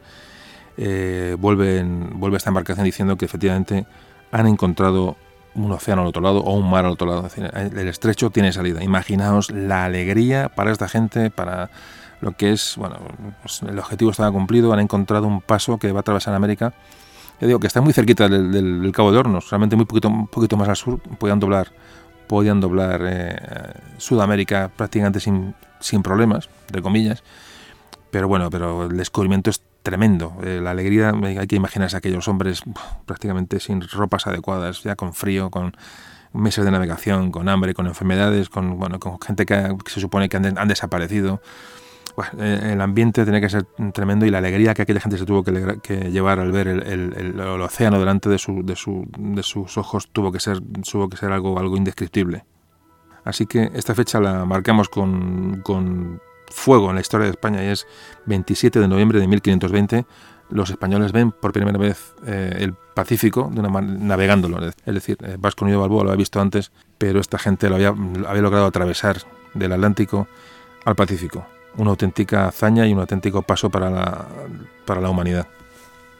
Bueno, pues ya estamos en el otro lado y, y ahora a las Molucas, a por las especias. Ellos pensaban de que, que, de hecho, como Nuño de Balboa la llamó el Mar del Sur, eh, pero de mar no tenía nada, es el océano mm, más grande de la Tierra ocupa una gran parte de la superficie terrestre, este, este enorme océano, y ellos se disponían a cruzarlo pues pensando que estaban muy cerquita ya de, de las Indias, muy cerquita de, China, muy cerquita de Asia, muy cerquita de, las Molucas, de las especias. Bueno, Magallanes lo que hace es mm, verlo tranquilo que está. Vamos a, es una circunstancia excepcional y que ayudó a que la expedición llegara a buen puerto. Es decir, eh, durante este, este periodo de, tiempo, el, Pacífico fue tranquilo. Fue tranquilo y esto ayudó, ayudó de una manera. Mm, decisiva a que esto saliera, a que esto saliera bien. De hecho, le llamaron, le bautizó como Mar Pacífico, eh, bueno, en honor a esa, esa tranquilidad y bonanza de, de, las aguas y los vientos de, de, este océano. El cielo estaba despejado y como ven, al nada más pasar el, cuando se despeja el cielo, empiezan a ver un poco el cielo, porque había pasado épocas de, mucha nubosidad. Como ven, claro, en el hemisferio sur ellos no conocían las estrellas del, hemisferio norte y cómo identifican esas, esas nubes, que son dos, dos galaxias que se divisan solamente del hemisferio sur y como les bautiza como nubes de Magallanes. Como Pigafetta también identifica la cruz del sur, eh, del hemisferio sur. Es decir, todos estos descubrimientos para estos hombres eran, auténticos, auténticos mm, cosas de magia, es decir, ver, ver, ver cosas diferentes. Es, es la aventura eh, por excelencia, ¿no? el ver zonas desconocidas y no, y, no, y no transitadas por el hombre jamás. Hasta entonces, verdaderamente impresionante. Magallanes pensaba que estaba muy cerca de las, de las Molucas porque todos creían que la Tierra era más pequeña de lo que realmente, de lo que realmente es. Así que pasó el estrecho de Magallanes y puso rumbo al norte, buscando, buscando el Ecuador, buscando una, una latitud en la que ellos sabían que estaban las, las Islas Molucas, es decir, pensaban navegar hacia el norte para luego virar otra vez hacia el oeste y buscar la, buscar la, zona, de, la zona de las Molucas, la zona de Asia. Iba navegando pues lo que es toda la costa de Chile, pasan el 15, estamos estamos en noviembre de 1520, van a pasar por, por Valparaíso. ¿Por qué no desembarcó? Esa es una de las preguntas en, que todo el mundo se hace. ¿Por qué no desembarcó en Chile para reponer alimentos y coger alimentos frescos, para buscar agua, etcétera? Eh, que sea, cazar animales, eh, reponer agua, como digo, etcétera, pero no lo hizo, no lo hizo y no hay una explicación cierta sobre esto, pero todo el mundo piensa que estaba convencido de que estaba al lado, es decir, que lo que tenía por delante era un mar, un mar pequeño y que enseguida llegaría, llegaría a Asia. Subió hacia el norte y llegó a una altura de unos 30 grados latitud sur, pues vira hacia el oeste y comienza a atravesar ese, lo que él pensaba que era un mar. Tuvieron muy buen viento, afortunadamente, tuvieron buen, como antes decíamos, muy, muy buena mar, pero evidentemente ya según pasaban los días la incertidumbre tenía que ir, creciendo. Empezaron ya a pasar los días, darse cuenta que no había, que esto aquello no era un mar, las provisiones empezaban a escasear, parece ser que haya muy, muy poca pesca, y pasan por la longitud 165 grados. Bueno, esta, esta, longitud, digamos, es el meridiano que hay, si uno continúa el famoso meridiano del Tratado de, Tordesillas, ahí deberían estar las Molucas, o antes, para que fueran españolas. Todo lo que pasaran hacia el oeste de, esa longitud 165 grados ya indicaba que las Molucas no eran españolas, sino que eran portuguesas, lo cual era, bueno, ya de momento, primero, la frustración de, no, de que no estaban tan cerca como ellos pensaban, y segundo, saber que mm, por ley mm, las Molucas ya no, eran españolas, sino que pertenecían a Portugal, es decir, estaban más allá. Claro, esto les da, les da el, pues un pequeño golpe, es decir, bueno, están mucho más lejos de lo que pensamos y este mar que pensábamos que era un mar pequeño se nos empieza a abrir y nos empieza, se empieza a ser interminable. Y había que continuar, ya no podíamos volver hacia atrás, había que continuar hacia adelante y las provisiones, como digo, ya prácticamente eran inexistentes.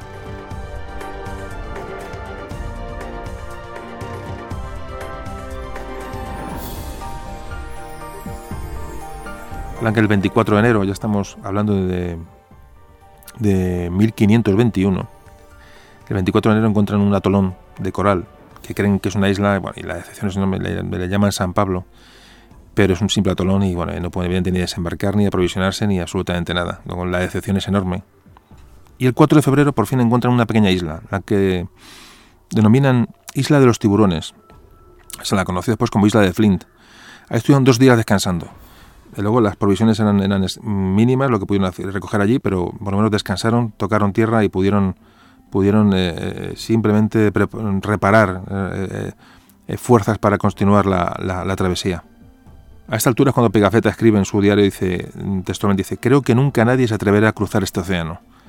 No somos los primeros y vamos a ser los últimos o los únicos.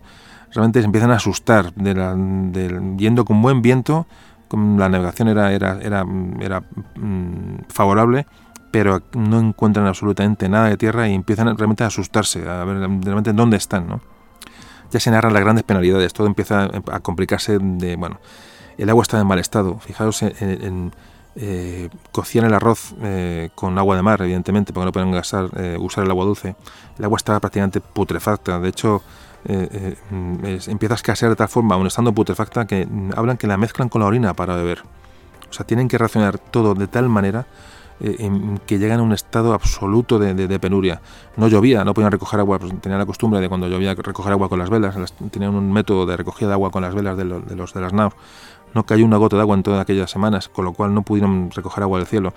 Bueno, eh, terrorífico, terrorífico. Fijaos que durante, este periodo de, navegación van a tener 19 muertos y 30 enfermos graves. La mayoría de escorbuto, que es una falta de alimentos frescos y una falta de vitamina C. Bueno, en las, famosas eh, síntomas, famosos síntomas de la, del escorbuto, las encías inflamadas, unas caras se les deformaba la cara con las encías muy inflamadas, hemorragias, muchos tenían fiebre, algunos entraban en coma, había, entraban en depresiones, eh, muchas veces producía la muerte el, escorbuto. Y son enfermedades marineros y igual investigaciones posteriores han, deducido que una parte de la dieta de los, de los más nobles, de los, de los de las naos, de, los mandos de, de estas embarcaciones tomaban membrillo y parece que esa, esa carne de membrillo era la que les evitó coger el, escorbuto, porque era el único, el único alimento que, que tomaban, eh, que diferenciaba bueno, a la marinería de, la, de los mandos de las, de las naves. Bueno, pues siguieron navegando con vientos favorables, pero absolutamente mm, fatigados y enfermos, y tuvieron muy mala suerte porque estuvieron a punto de pasar, de tocar las Islas Marshall pero muy cerquita, muy cerquita eh, de, haberlas divisado, de haberse dirigido hacia ellas. y el tema, otro tema que aparece aquí es por qué Magallanes se dirigió tan al norte. Eh, fijaos que estamos navegando, mm, se estima que unos 1500 kilómetros al norte de las Molucas. ¿Qué buscaba Magallanes tan, tan al norte? No se sabe y nunca lo sabremos, pero mm, todo el mundo se quedará perplejo. Es decir, si vamos a una, latitud X, ¿por qué vamos tan al norte? Y Magallanes seguía sin dar explicaciones absolutamente de nada. Realmente ya, daba igual, lo que la, gente quería llegar, tocar tierra, encontrar un... y, sobrevivir a aquel viaje, porque realmente ya no podían resistir mucho más. Y por fin, el 6 de marzo de 1521, alguien ve unas montañas en el horizonte imaginaos el júbilo, porque ya las montañas significan mucho más que, ya no puede ser un atolón ni una isla pequeña, sino una isla, una, tierra ya realmente en condiciones para poder, para poder sobrevivir. Eh, ya digo, el júbilo que reina en las, en las tripulaciones, en todos los hombres que iban en aquellos, en aquellos tres naos ya eh, a punto de morir, es, imaginaos la, la, sensación de, de, estar salvados. ¿no? Son las Islas Marianas y desembarcan en, la, en una de las islas, la isla de Guam, la famosa isla de Guam. Repito lo de los mapas. Me gustaría que echaréis un vistazo a los que no tengáis localizado geográficamente toda esta zona porque vale la pena.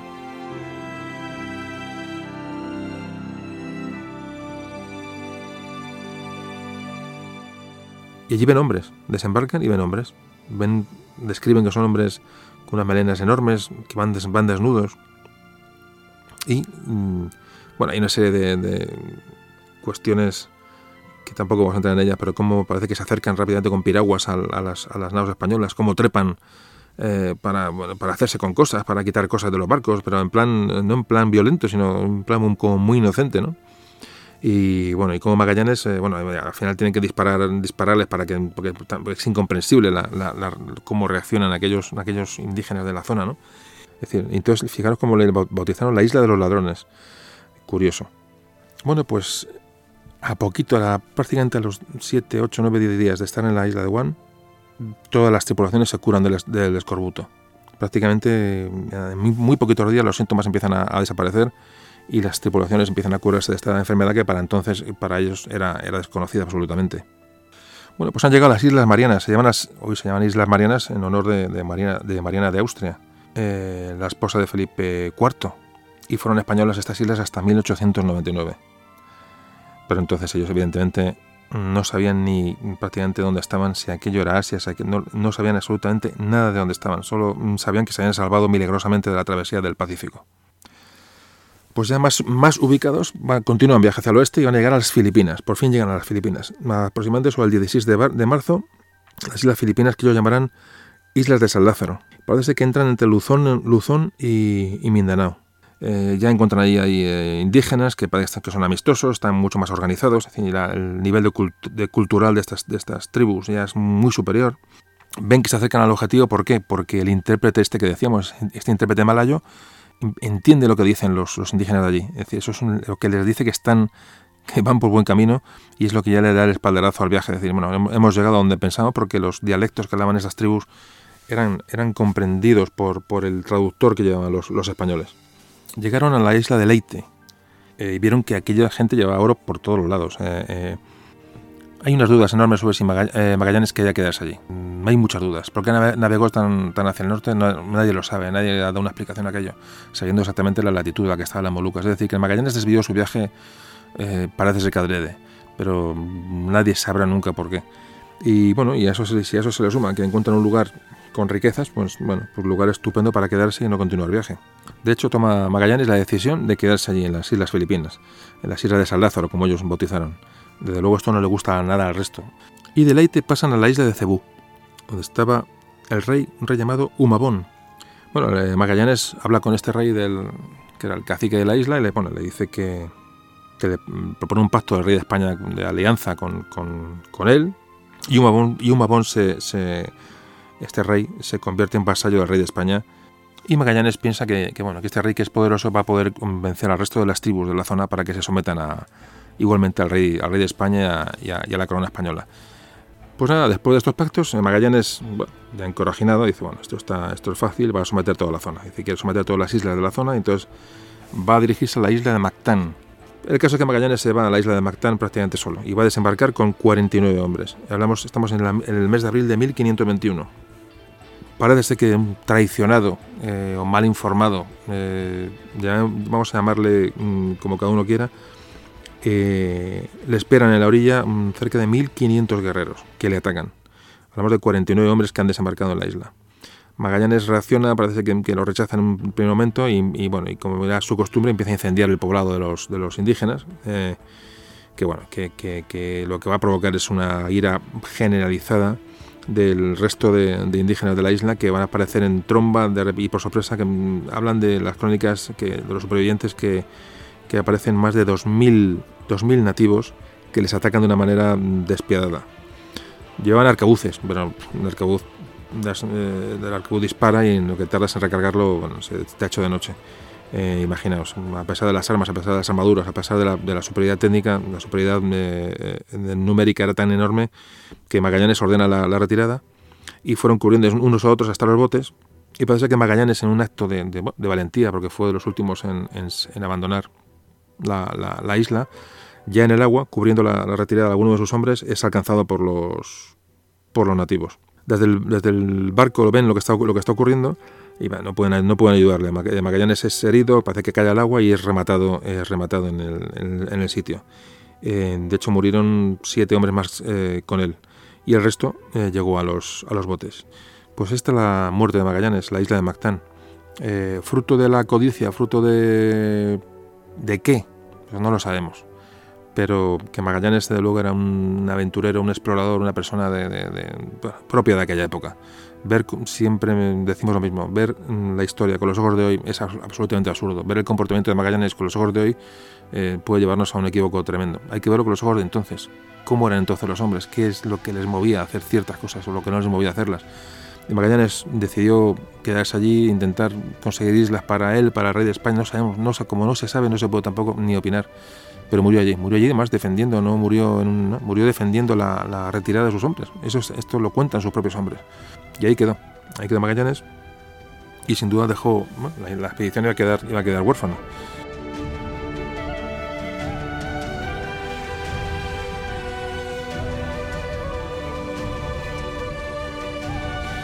Bueno, pues la expedición mm, prácticamente puede haber fracasado o terminado.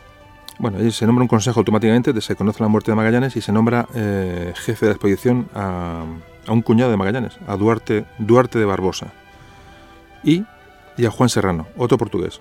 Eh, bueno, el caso es que en lo que nadie entiende, historiadores han dado vueltas a esto, ¿por qué esa preponderancia portuguesa en la expedición cuando la mayoría eran españoles? ¿Por qué esos pocos portugueses que iban en la expedición durante prácticamente todo el tiempo fueron los que fueron tomando el mando sucesivamente. Una cosa que tampoco está muy explicada, pero es así.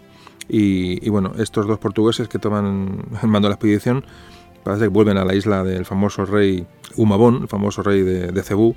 Los españoles habían perdido ya todo el, todo el efecto sorpresa, ese esa efecto de, admiración de los indígenas sobre aquellos, aquellas armas, los cañones, la pólvora, las armas, las, las, las corazas, etcétera eh, bueno, les hayan vencido, les hayan matado unos cuantos hombres en la, en la isla de Mactán y bueno, y ese halo de invencibilidad lo habían, lo habían perdido. Aún así, este rey de Cebú pues les invita a los españoles, bueno, como un acto de desagravio cortésmente, dice, bueno, los invito a una comida de despedida a todos y, y os vais, bueno, y están amigos, puesto que somos, hemos pactado con el rey de España, somos eh, aliados, etcétera. Bueno, y parece que Serrano desconfía de esta, de esta comida, pero Barbosa le dice que, que sería una cobardía y una. Bueno, sería, no, no pueden eh, rechazar una invitación de un, ya de un rey aliado y que sea de cobardes. Bueno, el caso es que desembarcan eh, estos dos jefes y 26 mandos. Cuando digo mandos, es 26 hombres que tienen, todos tienen cierta relevancia en la flota. Desembarcan en, en Cebú y acuden a la comida que les ofrece el, de despedida el rey Humabón. Eh, este, mm, el cano no baja, parece que está enfermo y es uno de los pocos hombres eh, que, con capacidad de, mando que queda en la flota que, no baja porque se encontraba enfermo. Bueno, pues estos, estos hombres bajan, estos dos jefes y 26 hombres, estos 28, la mayoría eran pilotos, eran capellanes, eran maestres, es decir, eran, eran personas de, cierta valía. Y eh, lo recibe, los, los compadece por la muerte de Magallanes, eh, poco, poco menos que bueno, que se, hace culpable, se, se disculpa, etcétera, tal y les ofrece unas piedras preciosas como, como acto de, desagravio a los españoles y cuando se las ofrece, cuando las saca y las, las, mm, los españoles están viendo las piedras preciosas de, eh, bueno, de manera, imaginaos, eh, con lo, que puede ser aquello de, sorpresa, en ese mismo momento son atacados, empiezan a salir eh, de todas las partes indígenas, indios, nativos, como queramos llamarlos, y son masacrados son muertos todos menos uno, menos un tal Juan López Carballo. Juan López, Juan López Carballo que parece que, que se olió la tostada. Eh, no le gustó la cuestión y parece que llegó un poco más tarde, se retrasó, iba en un bote que iba a retrasar. No, no se sabe muy bien, pero solo eh, logra regresar a las, a las naos, a las tres naos que quedaban. Solo llega este hombre, Juan López, Juan López Carballo. Los demás son muertos en, en la, isla, en la isla de Cebú horrible. Sea, se han perdido Magallanes, se han perdido gran parte de los mandos de la, de la, de la pequeña flota que, y le quedaba todavía mucho, eh, mucho por recorrer.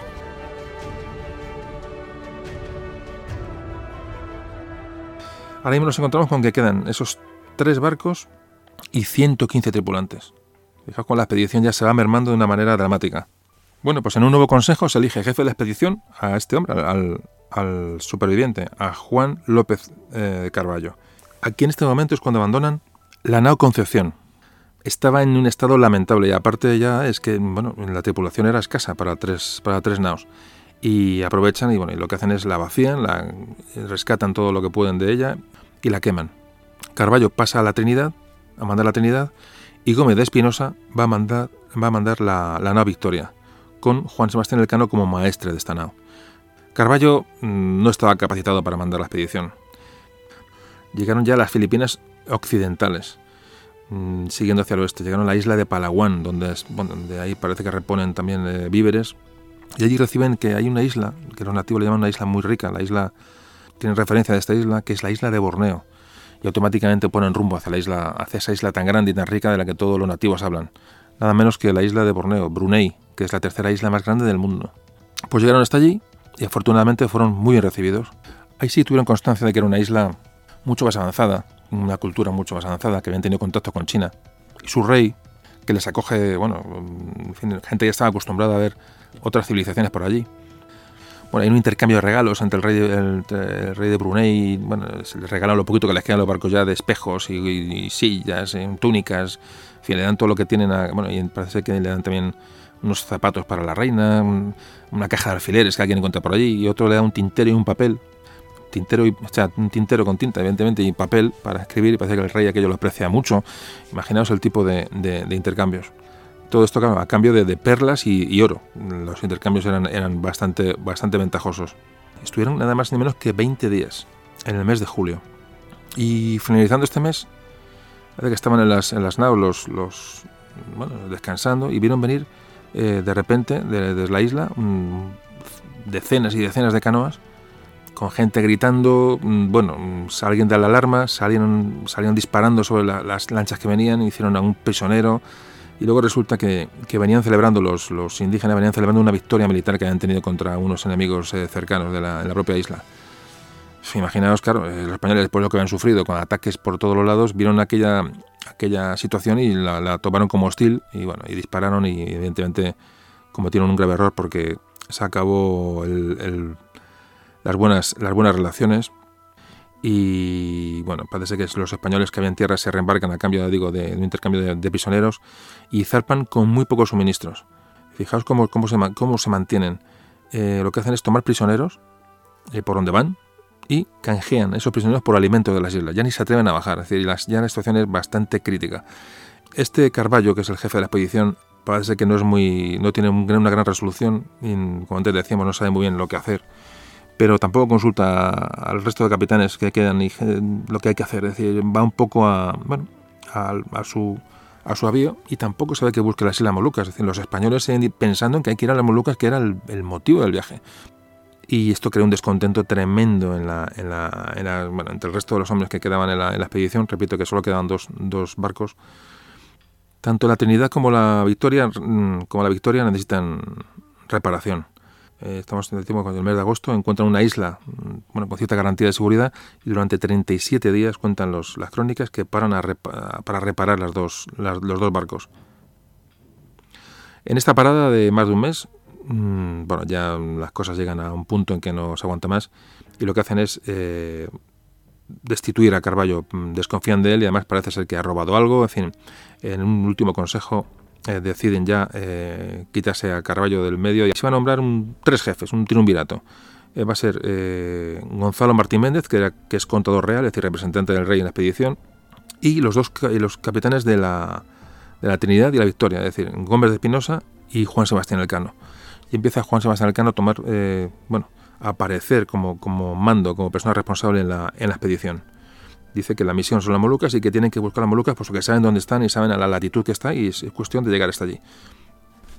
7 de noviembre de 1521 avistan la isla de Tidore, que es ya una isla de las, de las Molucas y bueno, una de la, mayor isla de producción de clavo del mundo.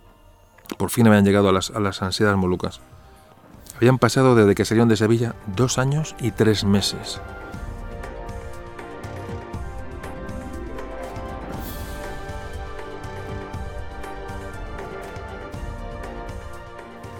Allí les contaron y se dieron cuenta que las Molucas no eran, como se pensaban, cinco islas, eran eh, casi 30. Pues lo que hoy es, hoy es, hoy es Indonesia. Allí en esta isla de, Tidore fueron recibidos por el rey Al-Mansur. Al-Mansur, ya de una, bueno, de, una influencia árabe clara, pues este, este Almansur o Almanzor, este rey de la isla de Tidore, lo que la alegría que le dio ver, ver a, españoles allí fue enorme porque a los portugueses ya los, ya los conocía y a los árabes ya los conocía y lo que él quería esta garantía de seguridad y lo que ve que los españoles pueden ser esa garantía de seguridad, es decir, alguien que puede expulsar allí a los portugueses y los árabes que lo que no hacen más que, que expoliar la isla, ¿no? y les acoge, bueno, les acogen y, bueno, bueno, de una manera increíble. Bueno, se les proporciona a los españoles eh, terreno para eh, fabricar ahí unos pequeños almacenes y empezaron a hacer acopio de clavo. Sabían los españoles que la noticia de que andaban por allí eh, les iba a llegar a los portugueses tarde, tarde o temprano y bueno, entraron las prisas aunque el rey de este de Tidore eh, lo que hizo es eh, presionar para los españoles para que se quedaran durante todo el tiempo. Les propone, y eso les propuso, fijaos, les llamó, les propuso llamar a, la isla de Tidore, llamarla Castilla. Eh, ya no sabía qué hacer el hombre para que los españoles no se marcharan de allí. Y nada, y el, cano le dice que, bueno, que sí, que le quieren mucho, que es maravilloso todo, pero que ellos se van a llevar el clavo para enseñarlo en, España, en Castilla, y que, y que volverán con refuerzos para, para quedarse allí. Intenta convencer al, rey de esta isla para, bueno, para, que, para que no se quede muy triste. Y bueno, y en noviembre empiezan a cargar las naves ya de clavo. Estamos en el mes de noviembre de 1521.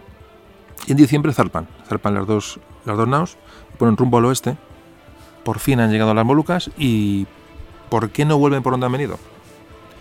Pues tampoco se sabe. Pero el cano opta por seguir la ruta, la ruta del oeste. Y cuando llevan unos días de, travesía ya dirigiendo hacia el oeste, la Trinidad empieza a hacer agua. Pero cuando hacemos agua es que se empieza prácticamente a hundir. El cano dice que la Trinidad vuelva a la isla de Tidore, donde está nuestro amigo el rey, mm, el rey amigo, y que se, repare y vuelva a España por el este, es decir, por el Pacífico, y que se dirija hacia, hacia Panamá.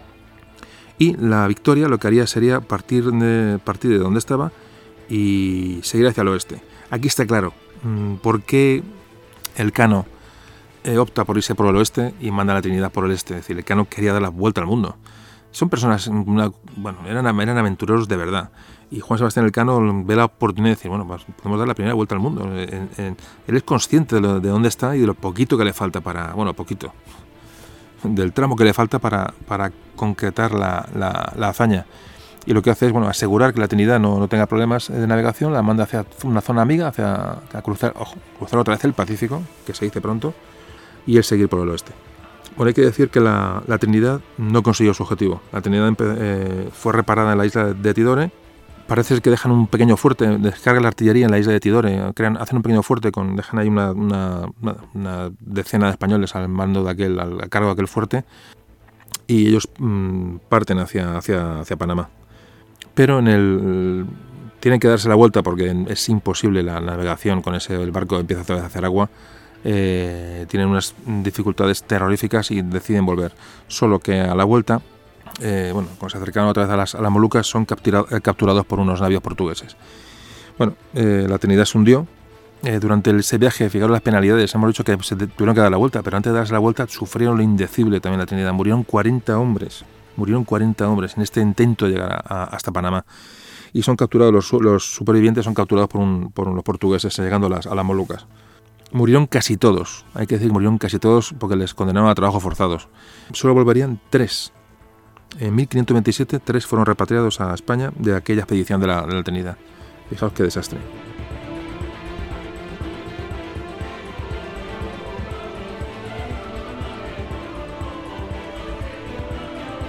Pues bueno, pues tenemos a, a Elcano ya navegando en solitario con la nave Victoria.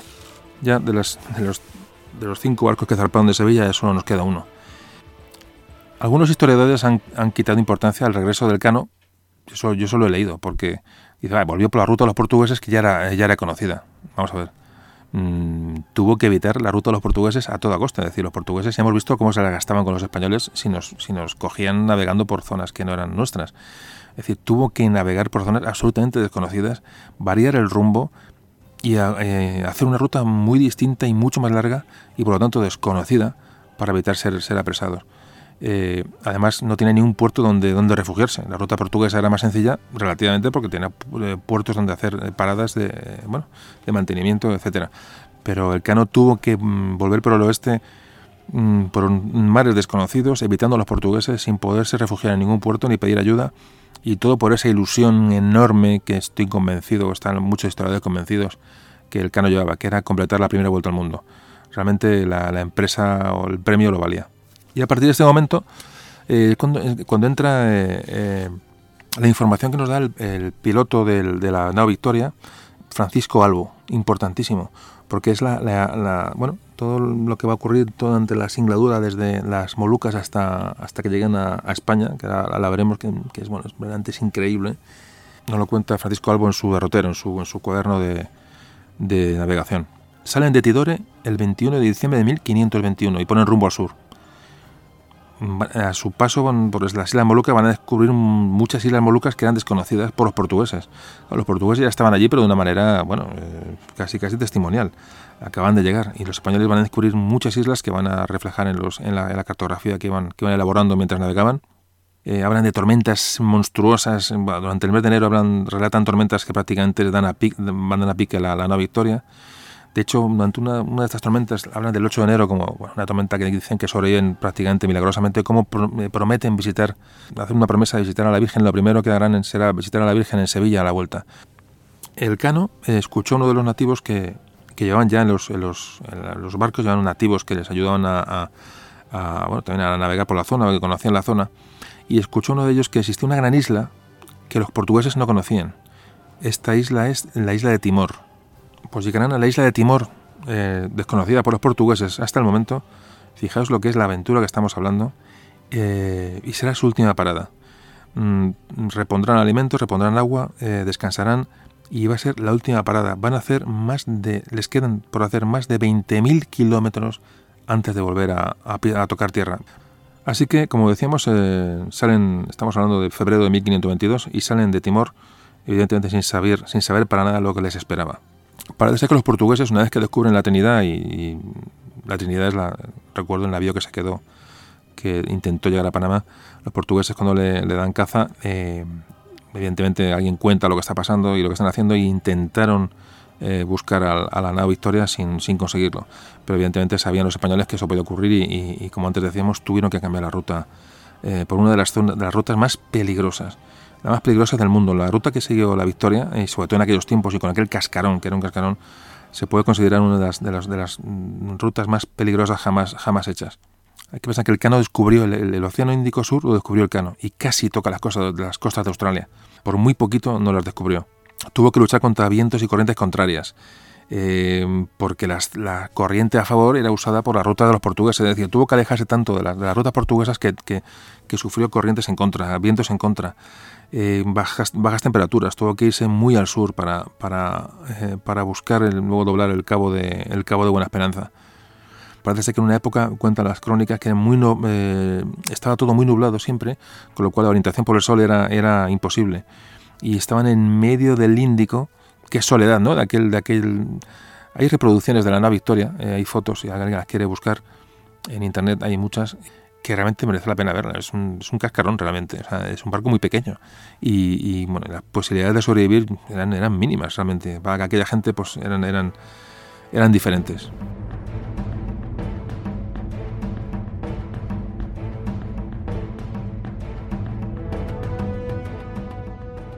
Estamos ya en marzo de 1522 y se echa el otoño encima. Hay que ir rápido hacia Buena Esperanza antes de que llegaran las tempestades eh, eh, eh, del invierno. entonces, em, lo que hace el, Cano es ir muy al sur para buscar vientos, eh, vientos favorables y poderse dirigir a, una esperanza. Es decir, el viaje aún es mucho más largo de lo que tenía que haber sido. Seguimos con corrientes contrarias. Eh, esto daba una sensación de falsa velocidad. Con una vega con la corriente en contra parece que avanza mucho, pero realmente puede estar hasta parado. Eh, las sensaciones eran, eran horribles. Eran, parecía que iban muy rápido y miraban y no habían, no habían avanzado absolutamente nada. Y el 18 de marzo parece ser que una casualidad de las que, de las que ocurren estas, estos viajes, que parecen milagro, eh, ven tierra, ven tierra en medio del Índico y es la isla de Ámsterdam, una isla volcánica en la que se alegran un montón porque ya estaban con problemas de, de, racionamiento, etcétera, como han ido durante todo el viaje. al ver esta isla a lo lejos parece que les da la alegría que les da encontrar tierra después de un viaje tan largo pero se acercan y es una isla imposible de, la isla, imposible de desembarcar. Es una isla volcánica que no tiene posibilidad de desembarco. Y empezamos ya con problemas de enfermedades. Ya tenemos el escorbuto otra vez en la nave Victoria, una nave Victoria muy maltratada por, por, por el oleaje y por el viaje. Y, bueno, y Francisco Albo nos cuenta cómo les cuesta localizar el, Cabo de Buena Esperanza. Cuando creen estar el 2 de mayo prácticamente a la altura de, de Buena Esperanza, miran y no ven nada cómo mm, están absolutamente desorientados. Claro, no pueden acercarse mucho a tierra porque temen eh, eh, toparse con, naves portuguesas que, les puedan apresar. Hay una reunión, dada la situación tan crítica, se reúnen y, bueno, y se, se, considera la opción de parar en Madagascar, en la isla de Madagascar, que también tenía bases portuguesas. Están desesperados, ven que no van a poder pasar, ven que van a morir, ven que están que pasar buena esperanza se les echa el, mal tiempo encima y no van a poder pasar. Y hay una reunión diciendo, vamos a Madagascar, intentamos parar allí y a ver si no nos, no nos ven, no nos, no nos localizan y podemos, podemos reponernos, podemos descansar y, bueno, y seguimos camino. Y por mayoría mm, se dice que no, que se continúa la, eh, que se continúa la navegación pase lo que pase. Realmente encomiable. Y se acercan al Cabo de Buena Esperanza. Bueno, mm, definir el Cabo de Buena Esperanza es el punto más peligroso de la Tierra. O sea, se acumulaban vientos normalmente de 100 kilómetros por hora. Eso es una barbaridad. Y máximos kilómetros de hasta 200 kilómetros por hora. Para una nao de este tipo que estamos hablando era, era, un, suicidio. Hay que decir que, antes de, pasarlo habían pensado, como antes comentábamos, que le, habían pasado varias veces. Hay que pensar que el Cabo de Buena Esperanza es un lugar donde, donde chocan corrientes frías y corrientes eh, cálidas eh, que, mm, aparte de los vientos crean unas corrientes, unas corrientes unos remolinos gigantescos, se crean unas tempestades que, con olas de, hasta casi 20 metros. Es decir, el Cabo de Buena Esperanza es, el lugar, el lugar mm, más peligroso. Enfermos, eh, hambrientos, eludiendo a los portugueses. Realmente la, hazaña del Cano es, es increíble. Si uno se mete un poco en el tema, dice, bueno, estos, estos hombres estaban hechos de otra pasta, estaban hechos de otra pasta. Y al final aprovechan unos vientos favorables, con la tripulación enferma, con, con destrozos en el, en, el, en el, barco, lo cruzan en mayo de 1522. Por fin el día 22 de mayo se, las nubes desaparecieron y Francisco Albo eh, pudo medir mm, dónde estaban con el sol. Por fin ven el sol y se dan cuenta que están por, a dos grados al norte del Cabo de Buena Esperanza no vieron el cabo en ningún momento. Ellos mm, realmente no fueron conscientes hasta que no, el sol no salió y se dieron cuenta de su situación. Eh, no sabían que habían pasado el cabo de Buena Esperanza. Así que por fin, por fin estaban, habían pasado al, Atlántico y el cano pone rumbo al norte y, rumbo a casa.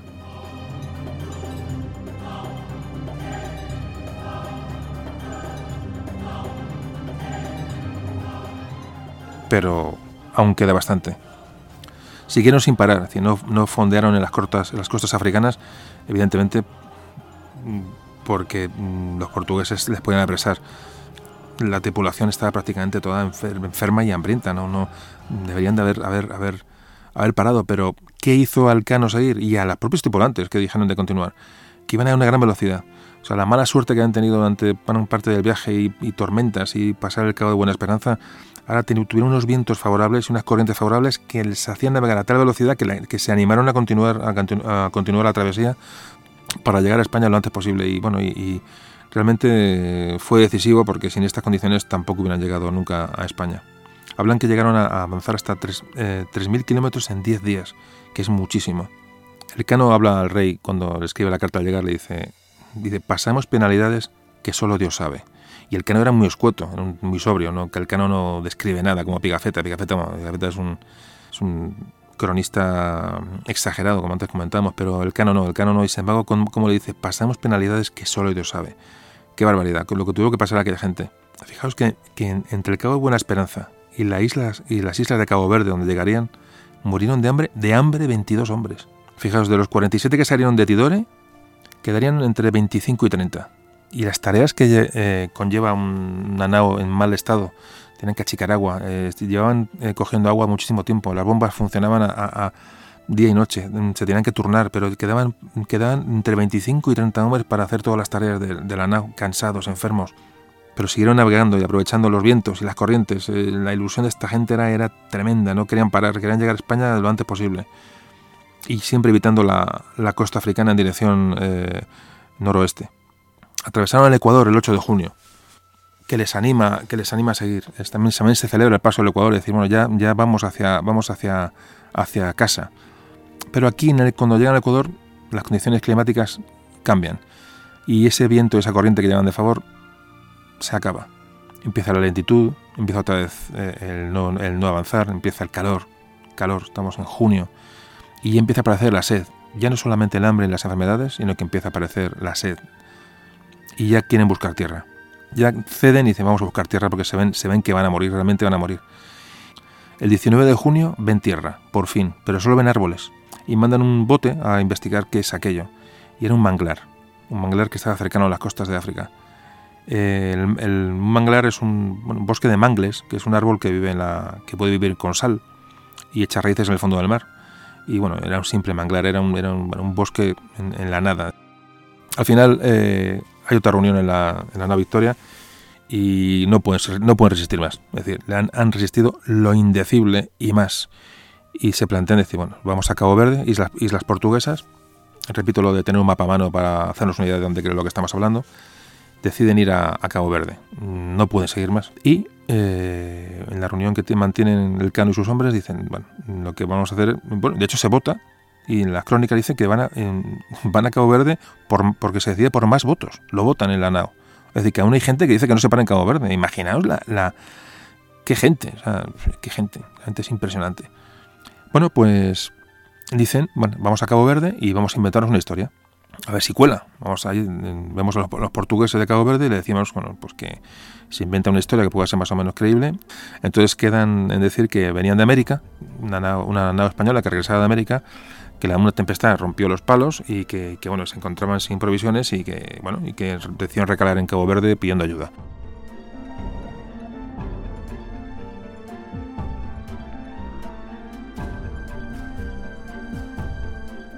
Eh, fondean en Cabo Verde, no llegan hasta la costa, dejan la nao a unos metros de la, orilla, un bote baja, un bote eh, desembarca en Cabo Verde y cuenta a las autoridades portuguesas lo que esta, esta historia que se han inventado y parece que se lo creen, milagrosamente se lo creen y dejan, bueno, y parece que dan, dan provisiones a la, nave, mandan agua, mandan alimentos, es decir, el bote que vuelve de, Cabo Verde, de la isla de Cabo Verde eh, llega con provisiones al barco, imaginaos el, respiro que supone esta, esta ayuda recibida en un momento que, la cosa se estaba acabando del todo. Bueno, Cabo Verde, si no tienes un mapa a mano, es un archipiélago que está a unos 800 kilómetros de la costa de África, de Senegal. Y como decíamos, bueno, pues eh, llegan allí en, a primeros de julio de 1522. Este bote que va, va a tierra, va y viene trayendo, eh, trayendo suministros, parece que a mitad de julio, es decir, llevan allí como una semana o diez días, de repente este bote no regresa. ¿Por qué no regresa? Pues que los portugueses eh, apresaron, apresaron a los a los 13 marineros que iban en ese bote con, con provisiones. ¿Qué, ¿Qué explicación se le da a este hecho? Bueno, parece que alguien se fue de la lengua, alguien habló que llevaba una carga de clavo en el, en el barco, alguien ofreció mejor clavo a, a, cambio de algo, yo tengo clavo, entonces claro, los portugueses dicen, ¿esto de dónde vienen? ¿no? Eh, alguien, parece que alguien comentó la muerte de Magallanes.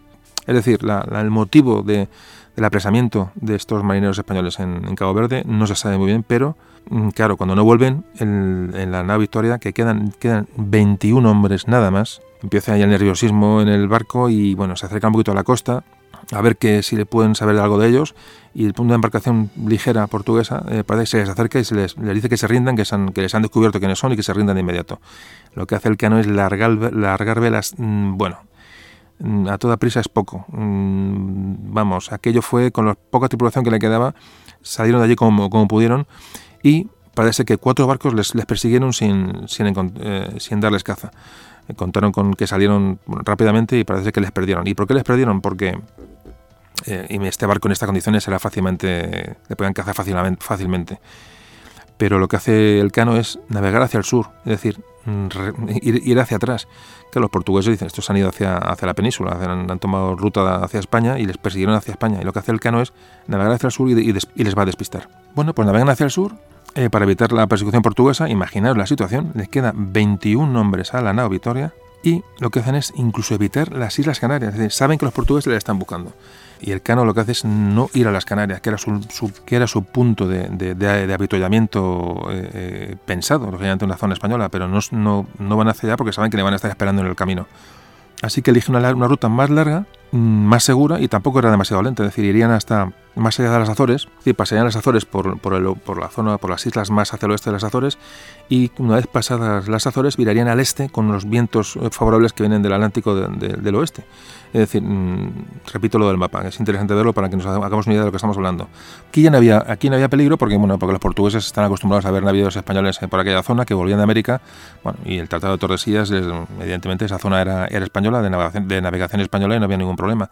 Con lo cual, una vez eh, atravesadas las Azores, como así hicieron, eh, bueno, el peligro de la captura portuguesa había terminado. Así que, bueno, atraviesan, como decíamos, atraviesan las Azores, hablando ya del 16 de agosto Y este viento que esperaban que les eh, ayudara a llegar hasta la península pasado los Azores, estamos en el mes de agosto, con lo cual el anticiclón de los Azores va a evitar que este viento exista. Y se van a encontrar con que la navegación es extremadamente lenta otra vez. Estaban ya a la altura del Cabo Finisterre, pero estaban a mil kilómetros de Finisterre, ya estaban a la altura de la península. Ya prácticamente les queda la última etapa, pero, pero les quedan aún mil kilómetros. El desasosiego es enorme porque las condiciones son malas y el viento, y el viento del oeste no sopla.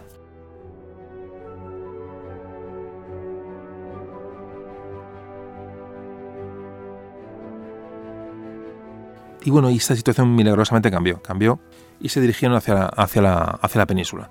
El cano ya puesto de lo que fue incluso desechar eh, pasar por, por Galicia, no quiso ir a La Coruña, decidió ir directamente a Sanlúcar de Barrameda, acabar el viaje en Sanlúcar. Ya navegaban paralelos a la costa portuguesa sin ningún riesgo porque era un barco legal, entre comillas, y no había posibilidad de que ningún barco, ningún barco portugués haya, podía haber llegado a Lisboa y avisar de la, de la existencia de un barco español navegando por, con clavo por aquellas aguas. Quizá por eso eh, el canono paró en Finisterre. Quería llegar lo antes posible y evitar que, evidentemente los portugueses avisarían de la existencia de este navío y, bueno, y evitar ser, capturados en, en, en, las costas portuguesas. Y el 4 de septiembre por fin ven el Cabo de San Vicente. Qué alegría para aquellos hombres. Y por fin, el 6 de septiembre de 1522, un grupo de, de, de muertos andantes y su nao Victoria llegan a Sanlúcar de Barrameda. Repito, 6 de septiembre de 1522.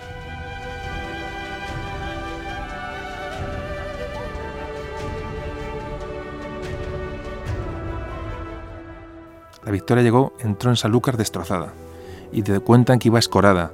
Entró en el puerto y los marineros semidesnudos, bajaron semidesnudos, eh, famélicos, enfermos, agotados pero todos con una alegría indescriptible de, pisar tierra. Y la gente los, miraba y decían, ¿estos quiénes son? la gente estaba perpleja, entre, no sabían quiénes eran realmente. después de tres años de navegación, la gente se había olvidado de aquellas cinco naos que salieron de, de Sanlúcar tres años antes.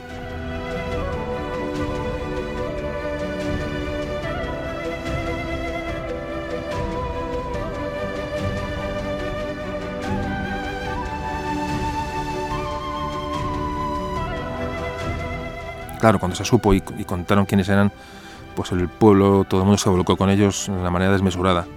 Rápidamente el cano quería llegar a Sevilla y concluir su viaje, bueno, pues pidió que le remolcaran y fue remolcado eh, aguas eh, arriba de Guadalquivir y quería, mm, quería poner su colofón y llegar, a, llegar con su cargamento de clavo a la casa de contratación de Sevilla. Era, era el final del viaje y el, y el éxito de aquellos, de aquellos valientes.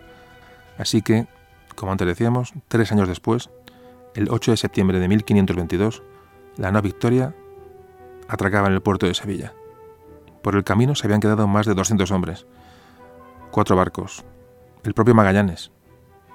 El viaje más largo jamás realizado atravesando todos los meridianos de la Tierra, unos 75.000 kilómetros. Al llegar a Sevilla vaciaron la pólvora que les quedaba con salvas, eh, imaginaos esa, la nave Victoria destrozada, con, los marineros saludando, disparando sus cañones, eh, vaciando la pólvora que les quedaba en Sevilla, que le estaban esperando porque sabían que llegaban. Y lo primero que hicieron, fijaos, bajaron a tierra y descalzos, con un ciro en la mano, fueron a visitar a la Virgen, aquella famosa promesa que hicieron en, atravesando el Índico. Pues lo primero que hicieron fue ir a visitar a la Virgen. Bueno, pues eh, el viaje termina y, el, y el que hace es escribir una carta a Carlos, a rey Carlos I y le destaca la, la, hazaña de haber dado la vuelta al mundo. No habla de no habla de la carga de clavo, de las molucas, no, no, no. Lo que ensalza el cano y nos da una idea de cuál era el propósito de Juan Sebastián Elcano era la hazaña de haber dado la vuelta al mundo. Y le dice al rey textualmente, dice, hemos dado la vuelta a toda la redondez del mundo, a toda la redondez del mundo, qué bonito.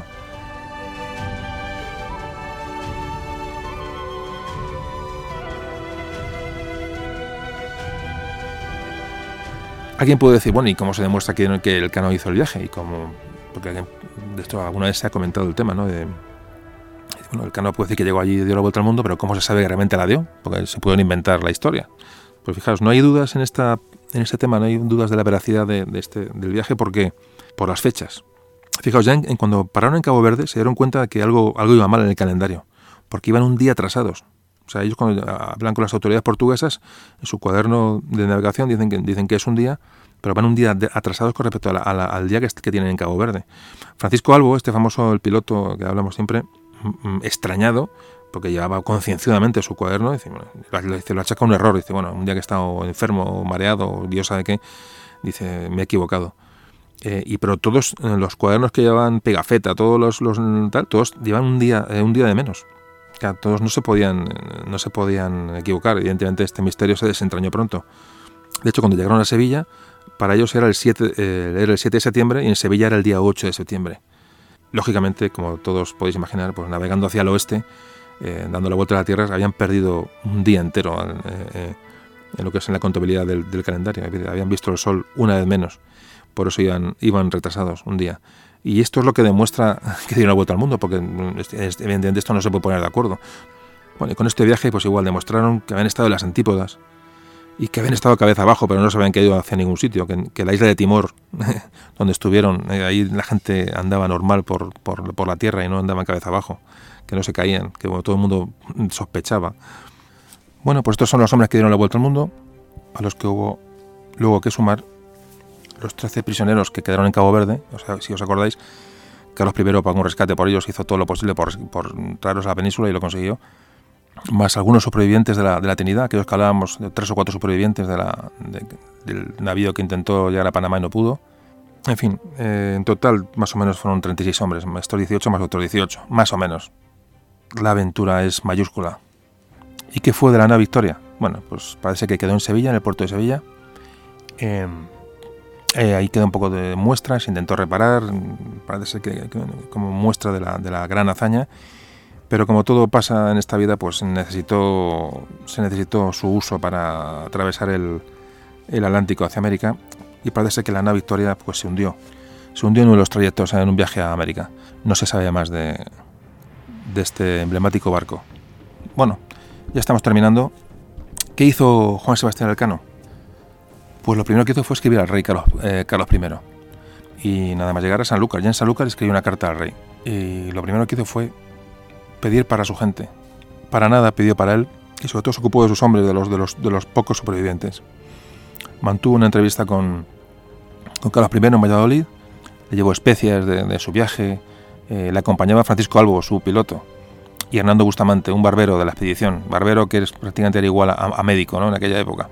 Estos tres hombres fueron a ver al rey y bueno, se quedó, el rey quedó alucinado con la, con la historia que le contaron de la vuelta al mundo y otorgó una pensión vitalicia a, Juan Sebastián Elcano. Parece que luego llegó Pigafetta, el famoso Pigafetta, llegó a hablar mm, también con el rey y sembró dudas sobre, sobre la figura del Cano. Habló de la, de la rebelión que hubo en el famoso Golfo de San Julián, eh, ¿os acordáis? Eh, cuando se rebelaron contra, contra Magallanes habló de la muerte de Magallanes, habló un poquito, puso un poco en duda la figura del cano ante el rey, pero bueno, no, no, parece que pues, también llegó a decir que faltaba clavo de lo que se había embarcado y tuvo que demostrar el cano que, el, que esa diferencia de peso de clavo era porque, porque al secarse el clavo eh, pierde peso y eso se demostró que era, que era verdad. En fin, parece que se le intentó, bueno, meterle un poco de basura al cano, el tal Pigafetta, pero de aquello nada no llegó a cuajar eh, para nada.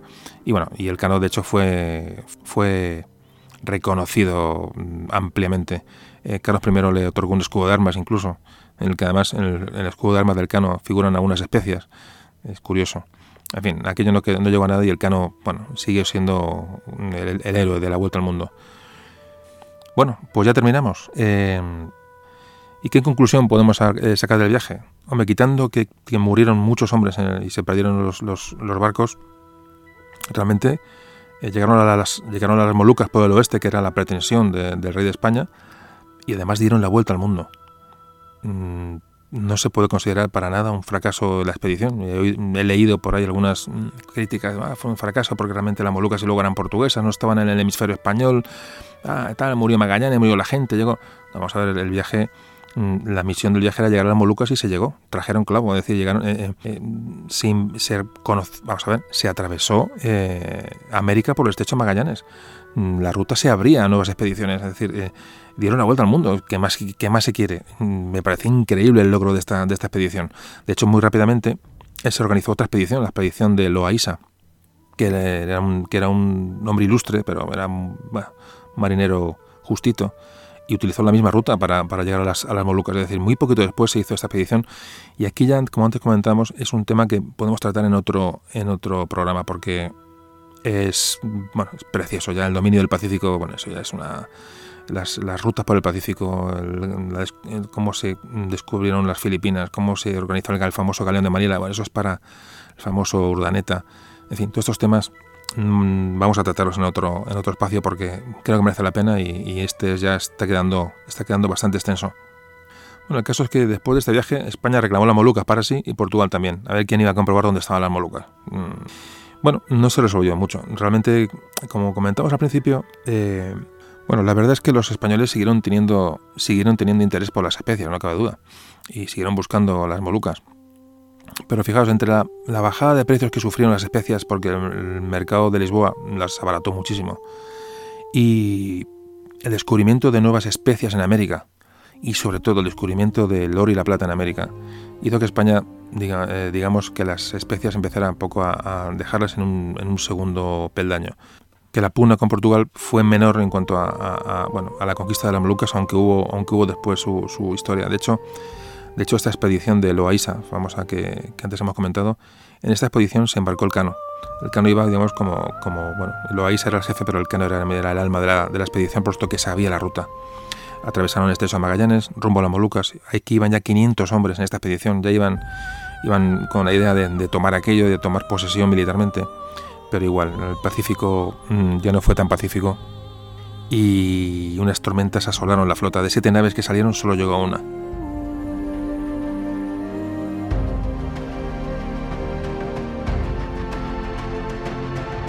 Y hay que decir que en este viaje es donde murió Juan Sebastián Elcano. En mitad de la travesía eh, murió junto con el jefe de la expedición, con Loaiza. Los dos murieron. Eh, de escorbuto, parece ser. Así que como final, y para despedirnos, pues decir que Juan Sebastián Elcano murió el 6 de agosto de 1526. Murió nada más y nada menos que en su, en su Océano Pacífico. Y nos vemos en un nuevo capítulo del Estado de España. Hasta la próxima.